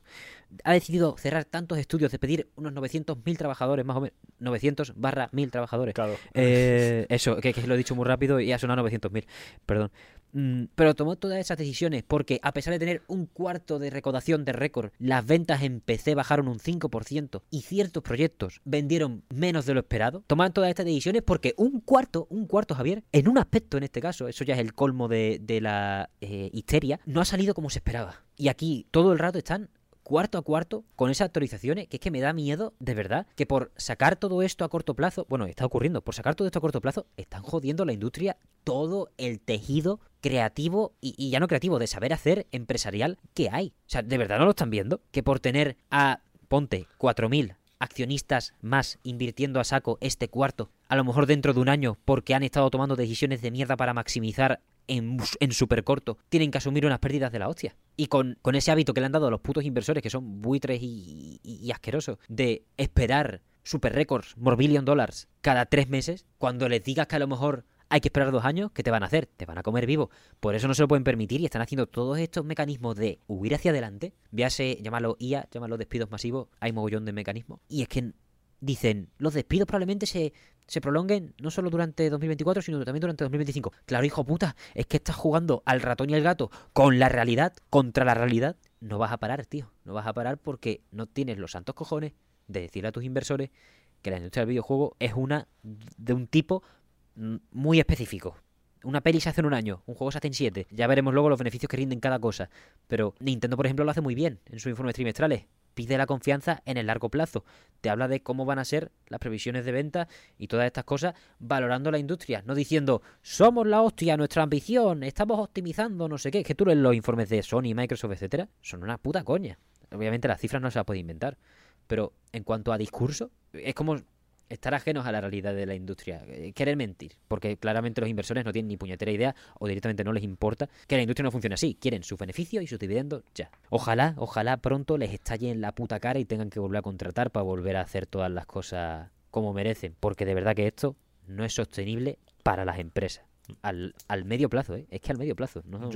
Yo, creo que, Nintendo es el que está haciendo las cosas, no te digo que perfectas, pero sí que es el que mejor lo lleva de las tres grandes. Porque yo que, también, también creo que porque la, cultura empresarial japonesa y tal es bastante distinta a la occidental, pero bueno. Que, ahí yo creo que si que no te dan el visto bueno a un proyecto si no ven que claramente se va a llevar a término, ¿sabes? Y en caso de que tengas problemas, pues igual te, te dan el empujoncito final para que lo saques y, y, no quedarse con. Porque, claro, es que luego, los japoneses para pedir disculpas son muy terribles, ¿no? Son típico, típico meme de, de, un japonés que te pisa por la calle y dice, no, está bien, no sé qué, y de repente sale un nota haciendo volteretas y, y prostrándose en el suelo, ¿no? Pero. Pero eso, creo que deberían aprender unas cuantas cosas de Nintendo en, en cuanto a, la, a tomar decisiones de, en los videojuegos. Sí, creo que Nintendo tiene más, más experiencia en eso y, y un mejor saber hacer, ¿no? Sí, sí. 100%. Y, y porque lo mantienen en el tiempo, tío. Es que. Eh, tienen la, paciencia que, a esta gente les falta de, cojones. Hombre, porque es que tú ves la pasta que genera Nintendo. están como para maximizar beneficios. Si están de puta madre. Quiero decir, que ha habido despidos también en Nintendo, ¿eh? En todos lados hay despidos. Pero por ejemplo, en Nintendo Japón, la, retención. No, tengo la cifra exacta, así que voy a decir de lo que me acuerdo. La retención de personal es de más del 98%. Me cago en Dios quien fuera, ¿sabes? Obviamente Nintendo América y eh, Nintendo, Europa son, otras cosas, tal. tampoco. ¿En, Nintendo Japón estás hablando o en Nintendo Global? Sí, Nintendo Japón. Nintendo Japón. No te voy a decir que sea lo que importa, pero sí es donde se fraguan. O sea, es, la que tiene el mayor grueso de empleados. Si no me falla la memoria, vaya. Es, altamente. Si, si, si no me lo. No, no me lo estoy inventando, no me lo estoy inventando. Pero es lo que tú dices, tío. A nivel de gestión de personal, entienden lo que es un videojuego, lo que toma hacer un videojuego. Me quieren cobrar 50 euros por Detective Pikachu el regreso. Es cierto, es cierto. Eh, para ti la perra. Eso es verdad. Eso está escrito en la Biblia. Es mierda. Pero. o sea, es, asco. Pero. Primero, eso es decisión mía. Puedo no. puedo no caer. Pero, compadre, al menos tú ves que hay una línea de producción. Hay ciertas cosas. Hay una serie de proyectos con un acabado. Joder. Eh, y hay una estabilidad. ¿Sabes? En las ideas. Entienden lo que es hacer un videojuego. No, no entienden Quiero decir, este es el ejemplo manío de siempre, que, es muy buen ejemplo, ¿eh? pero como ya lo dicen tantas veces, se quema, de que cuando Nintendo tenía pérdidas con la Wii U, Satoru Iwata se bajó el sueldo un 67%. Y también se lo bajó a toda su a, gran parte o a toda su cúpula directiva. Sí, eso admirable, no sé qué tal. Sí, muy buena gestión, porque al final es eso. Quieren mantener a tus trabajadores porque al final al cabo de unos años, aunque sea una buena solución a corto plazo, dejarás de poder hacer juegos que, que- que vendan o que cautiven a la gente, que sean buenos. ¿Qué pasa? Que es que el resto de compañías, y te, lo, y te lo digo así a veces, no quieren hacer juegos buenos, quieren hacer juegos que vendan, por lo que sea. Claro, es que, es que eso, de, eso de, de bajarse los pantalones que hizo Iwata y, y- y recibir todo lo que, lo que le- les vino por la Wii U, pues eso no, no ocurre en Occidente. O sea, en Occidente sí. Claro, es que es al, El, el es al pro- revés. si, si un directivo decidió que hacer eh, un juego de, yo qué sé, de mierda, no sé, el Atlas, que es que siempre, siempre que juego en un juego malísimo, me- acuerdo de ese. Es que es patético, qué El, asco. el, me da. el Atlas, el de, el del AR, el de los del AR, ¿no? Sí, de los el del de ARC. Bueno, de- de ARC. suponte que no sea de los del ARC, que es de una compañía grande, ¿vale? Eh, Pues de- eh, Directivo 2 eh, decide que eso es una idea de, de puta madre que la van a hacer. Y luego cuando ese juego se estampa porque es basura, eh, no, la culpa, es de, la culpa es de los trabajadores porque, claro, eh, han hecho un juego malísimo. No, no, la culpa es tuya por haber elegido esa, esa mierda que no, no vale para nada. Y, y luego ahora, ahora, claro, ahora el problema de, de- los 900 trabajadores y a la calle, ¿no? Pues, pues no, no. La culpa. Y, donde debería recaer la culpa es en el que se lleva los, lo- el- los 24 millones de dólares de, de bonuses al año, ¿sabes? Claro, claro, no, porque no, el, el CEO, jefe ejecutivo, ¿no? Hijo puta. No tomas una decisión en todo el año, te cuelgas todas las medallas, te cuelgas todos los bonuses, las pocas decisiones que tomas son o despedir o imponer, meterle poder carnate a según qué equipos, eh, cosas que no tienen ni pies ni cabeza, hablo a nivel de videojuego, que es lo que, lo que entendemos aquí. Yo que sé, tam- tampoco, a veces no es ni siquiera eh, decir que un proyecto tiene que ser al 100% como, como el Atlas, ¿no? Sino, por ejemplo, meterle mecánicas como servicio a un juego de Rocksteady. Eh, intentar convertir un juego de Arkane en un multijugador raruno, ¿sabes? Pero bueno, no la hay esa integridad en esta en ningún sitio, ¿eh? Ángel, ¿qué- ¿quieres que te diga una cosa? ¿Quieres que haga un comentario? hijo. ¿Sabes dónde tampoco hay integri- integridad? ¿Dónde, hijo? En el Palworld. Ahí no hay integridad ninguna, ¿eh? Me cago en mi puta estampa, Javier. Mira que ah, yo, no, melón, yo, no quería, yo no quería hablar de ello, ¿eh? pero es que me estaban entrando muchas ganas. Esto me estaban entrando muchas risas solo pensarlo. No, buena enlazada y bueno para el clickbait. Luego pongo Palworld en el podcast, en el título del podcast. Let's go. Hombre, habrá que. De algo se tiene que vivir, ¿no? Eh, no, pero ya en serio. Básicamente, Palworld, Javier, para mí, es uno de los ejemplos por los que la. Bueno, este tipo de estudios, este tipo de grandes compañías, van a seguir intentando colarnos juegos de mierda que maximicen los beneficios en tiempo récord, ¿sabes? O sea, Palworld es el juego perfecto para una Microsoft, para una Ubisoft, para una Square Enix, para, bueno, para todos por, por el dinero que genera, por supuesto. Pero en cuanto a nivel de ideas, costes de desarrollo, esfuerzo verdadero, Es nulo, tiene los assets de Unreal Engine 5. Claro, todo, todo es nulo. Es una idea chorra, genera un montón a tomar por culo. Coge los menús del ARC, eh, los bichos del Pokémon, evidentemente. Los assets de la, de la tienda, de la marketplace básica de Unreal Engine 5. Las animaciones más terribles de la puta historia de la humanidad. El humor más rancio, ni siquiera humor, eh, NFT de, de la historia. O sea, si Board Ape fuese un videojuego, si los putos monos esos de los cojones fuesen un videojuego, es que estarían muy cerca de ser el Palworld. Eh, lo único que lo aleja es que, de verdad, los Pokémones que han hecho, ya sea con IA, ya sea calcando modelos literalmente, que se ha demostrado que es así en varios casos, de juegos de Pokémon, eh, son bonitos, en su mayoría. Pero eso es lo único que los libra de ser.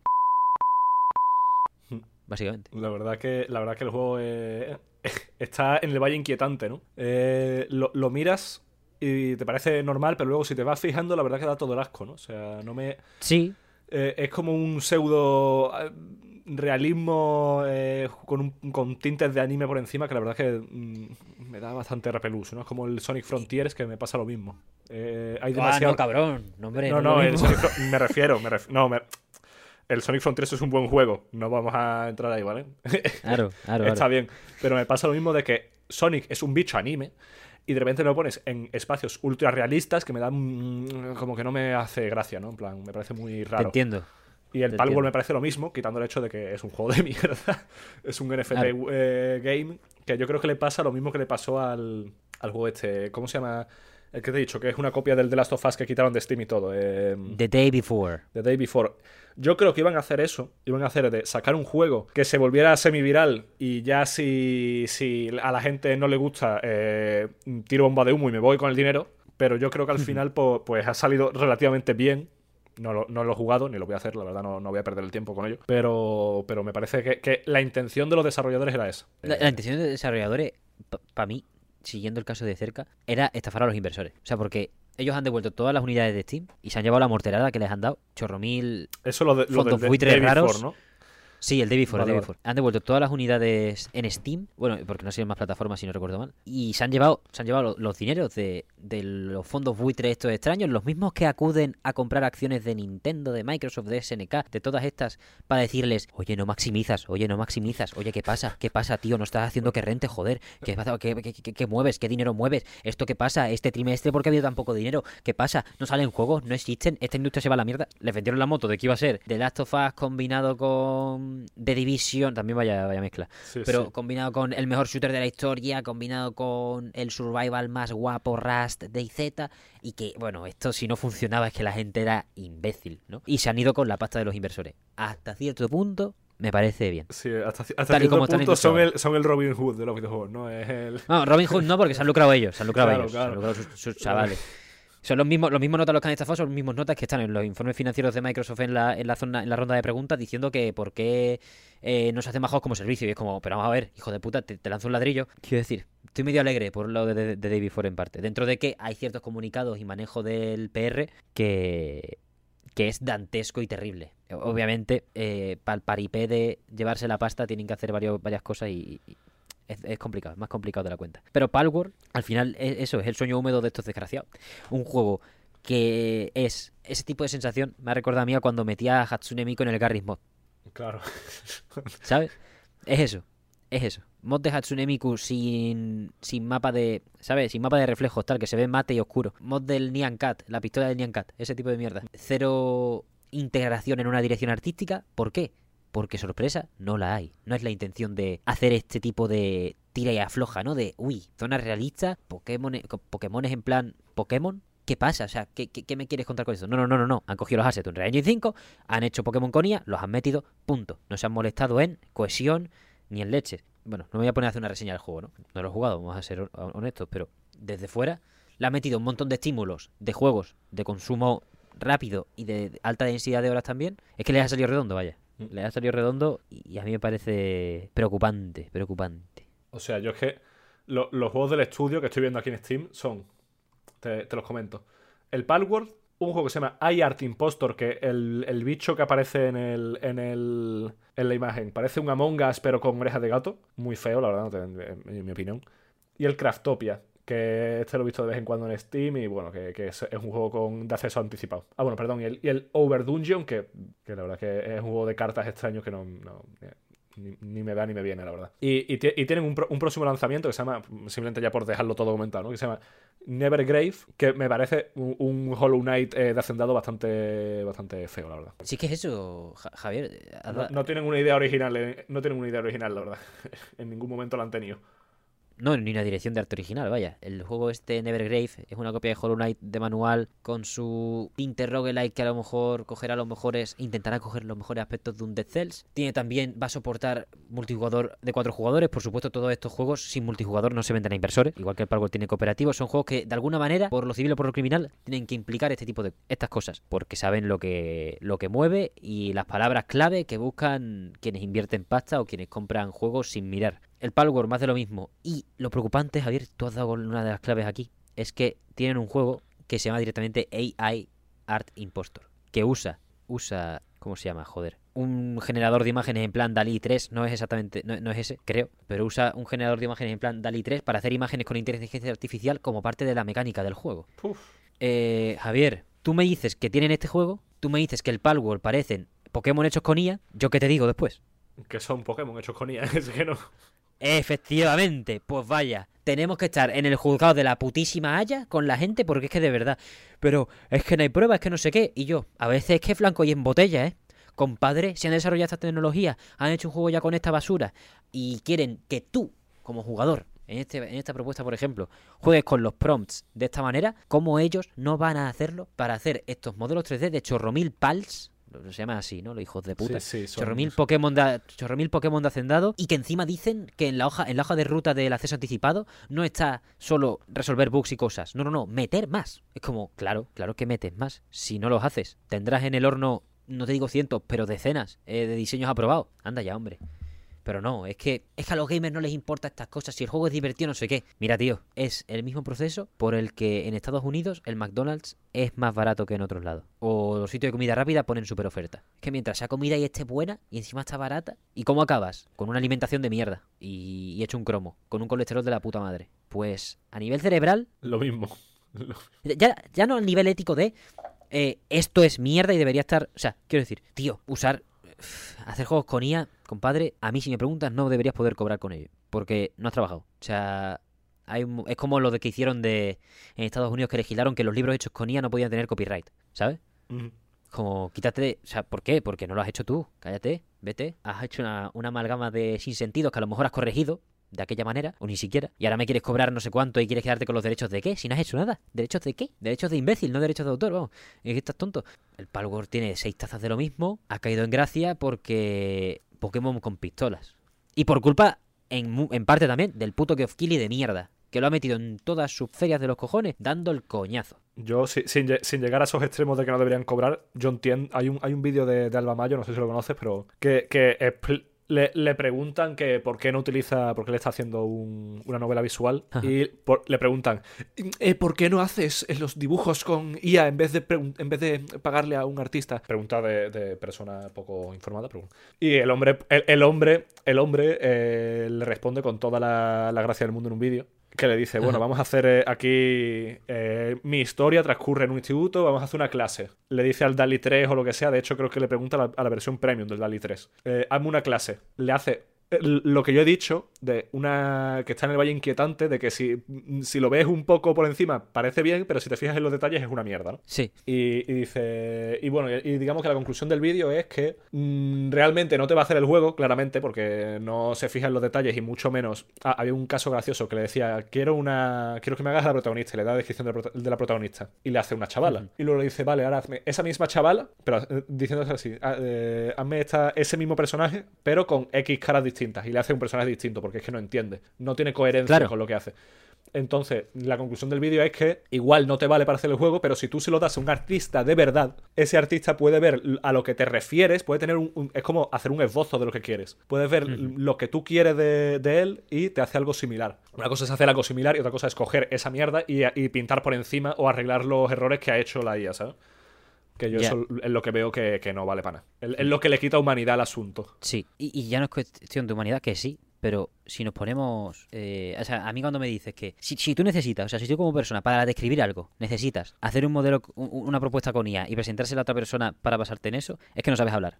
Es que no te han enseñado expresión escrita, ni expresión... O sea, para algo existen los documentos de diseño en un proyecto, ¿sabes? Y muchas veces los documentos de diseño a nivel de dirección de arte te hablan de la referencia, literalmente, por ejemplo, si yo quisiese hacer un juego en HD 2D, que ahora estoy jugando al Octopath Traveler 2, que es el mejor juego de la historia, ya hablaremos de él. Pero si yo quisiese hacer un juego en HD 2D, la misma tecnología que el Timasano, y digo, vale, a nivel de dirección de arte, con mi, te- tengo un, un equipo, Con decirle que quiero que tenga una estética parecida a. No al Octopath, sino decirle cuatro series, cuatro animes cuatro o dos videojuegos, ya va tirando. Es que a los profesionales hay que dejarle, quiero decir, que empecemos a, a tener necesidades. a in- que empecemos a inventarnos necesidades a nivel de. para intentar incrustar estas tecnologías en nuestra vida, es que me parece de coña. Tío, pa- lo de. Lo de esta gente es que no tiene. A nivel de propuesta no tiene sentido, tío. Es una mezcla de muchísimas cosas. Yo cada vez que veo la. A ver, que si, si la gente. Quiero decir, si la gente se divierte. Estoy ahí en ese equilibrio, Javier, hoy, angustiado, la ver- bastante angustiado, la verdad. De siempre, lo que digo siempre de no hay que llevar la guerra al usuario. Y me cago en Dios, está jugando a Palworld, ¿eh? Es complicado, es complicado. Deberías traer, deberías traer a. No sé si es Pablo o, o Bartual que está jugando al Palworld para dar una versión de un, de un jugador, ¿no? En plan de, de a ver qué piensa cada la persona que juega, ¿no? Porque Ya. también estamos hablando nosotros dos de, de- sin, sin haber jugado. Pero es que Lleva no, razón. no voy a jugar ni con el tiempo de mi enemigo. O sea, es que me, da- me- me- me es indiferente el juego. Entonces. No, llevas razón. Ye- eh, En eso llevas 100% razón. El, el tema es. O sea, lo- con lo que quiero luchar hoy no es contra las personas que juegan a Palworld, porque cada, cada quien con, su, con sus cosas, sino con el discurso que se ha generado en internet sobre la legitimidad de este proyecto, ¿sabes? De bueno, es que. Pues, pues que le den por culo a los artistas, ¿no? Porque, claro, o sea, si el juego es divertido sin ellos y tal, ¿por qué tienen que contratar a nadie para hacer una cohesión artística tal? Bueno, es que hoy estás jugando esto, es lo que digo, es, es lo que creo que el- Lo de las cadenas de comida rápida era lo que. Claro, ya, ya es abrir la veda, ¿no? Plan, si Palworld, si Palworld ha, ha- ha utilizado IA para hacer toda su, todo el puto juego, pues ¿qué me impide a mí hacerlo, no? Y hacer un juego de mierda. Y ya no a ti, ya no a ti, peor aún, a Square Enix. Claro. ¿Sabes lo que te quiero decir? Que, o sea, Square Enix, con todo el dinero del mundo que tiene, en lugar de pagar a un equipo en condiciones, de Naoki Yoshida, de quien sea, coja un motor de estos y, le empieza a meter caña con assets básicos de Unreal Engine 5 y cuatro personas que sepan optimizar el juego sin integrar nada a nivel de mecánicas, arte, gameplay. Primero, nos ponemos en una peligrosa zona de qué es infracción de copyright y qué no, porque si esto no es infracción de Pokémon, uy, ¿sabes? Uy, no, no- yo no defiendo a Nintendo, a mí me da, me da igual. Pero es que Nintendo tiene que atacar esto porque si no, a lo mejor mañana copian a Neon White. Por, por- ¿Sabes lo que te quiero decir? Nintendo tiene esos mecanismos para defenderse. Y precisamente que ataque esto puede llegar a ser positivo dentro de sus mierdas de los abogados de Nintendo, el Claro, meme de si, siempre. si- si no se puede defender ella, ¿qué va a hacer el resto de personas que cuando les pase lo mismo, no? Efectivamente, imagínate un juego que literalmente es el Blasphemous 3, pero lo ha hecho esta gente, Pocket Pair, por la puta cara. Y no tienen, si, de GameKi- si Nintendo no ha tenido recursos para decir, oye, esto es una jodienda, ¿quién tiene? Y entonces ya todo va a empezar a ser, eh, sale un juego bueno de seis chavales en su casa, tres chavalas por ahí, perdido de la mano de Dios, que es la polla. Viene Square y en lugar de hacerte Octopath Traveler 3 o un Final Fantasy, te hace cinco iteraciones de ese juego, pasas por la IA. Con cuatro mecanicuchas más de un ARC o de un lo que sea, porque esto al final se escuda en eso, en que mezcla mecánicas de otros juegos y es como si copia hasta la interfaz. Hijo de mi vida. Anda ya, con las tonterías, macho. Es que es terrible. Es jodido a nivel de que hay que pararlo, creo. Hay que pararlo, sí, porque ahora están robando a Nintendo y jaja, jaja, que espabile Game Freak. Vamos a ver, para empezar, ya puede vender el Palworld 20 millones de unidades que sigue vendiendo menos que las últimas dos entregas de Pokémon. ¿eh? Ni aprendizaje, ni autocrítica, ni leche. Y segundo, si queréis que... O, sea, si lo único que os importa del acabado de este juego es que está hecho en un Unreal Engine 5 y se ve en 4K, porque por lo demás es peor que. O sea, a nivel de propuesta, de estrategia, de tal. No, no mejora Pokémon, creo, en, nin- en ningún aspecto. De guion, por supuesto, no hay historia, no me jodas, qué asco. Es que yo creo que estamos apuntando muy malamente al futuro de la industria, ¿sabes? Si Game Freak tiene que tomar nota del puto Palworld, ya me jodería. Toma nota de un RPG, un JRPG en condiciones. No es un juego que deba copiar Nintendo. Y que no, y no lo va a copiar, eh, pero. No, no, Quiero no decir, no, es algo, ¿eh? no es algo que digas tú, vaya golpe en la cara le han dado. Yo qué sé, ma- ma- mayor golpe en la cara le da a Pokémon todos los años Xenoblade, ¿sabes? Por sacar un RPG que no es feo de cojones en Switch y que no tiene seis- 60.000 glitches. Muy jodido, tío. La manera en la que están defendiendo esto, como si nos estuviésemos metiendo con sus recuerdos, con su ocio de calidad y tal. Cuando simplemente hay que marcar los problemas que tiene este juego por el bien de, de la salud de, de los futuros desarrollos y de la gente. Creo, creo. Lo dicho, yo traería, yo traería al mesón algún jugador de Palworld para la semana que viene. No voy a y que... y, que, y que diga lo que le parece el juego y que dé sus impresiones. Pero yo así visto por encima me, me da mucha mucho asco, la verdad, el juego.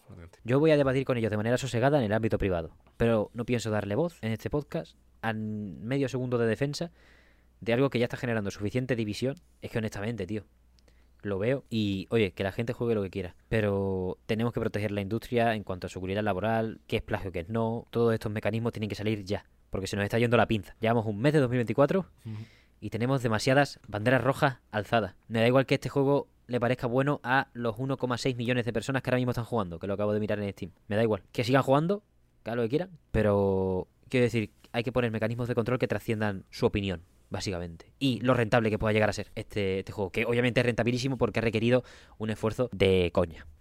Eso, eso no cabe duda. No sé, Javier, perdona la chapa, eh. No, no, no. Si, si está, si está bien, si estamos. No, no, no soy una chapa. Vale.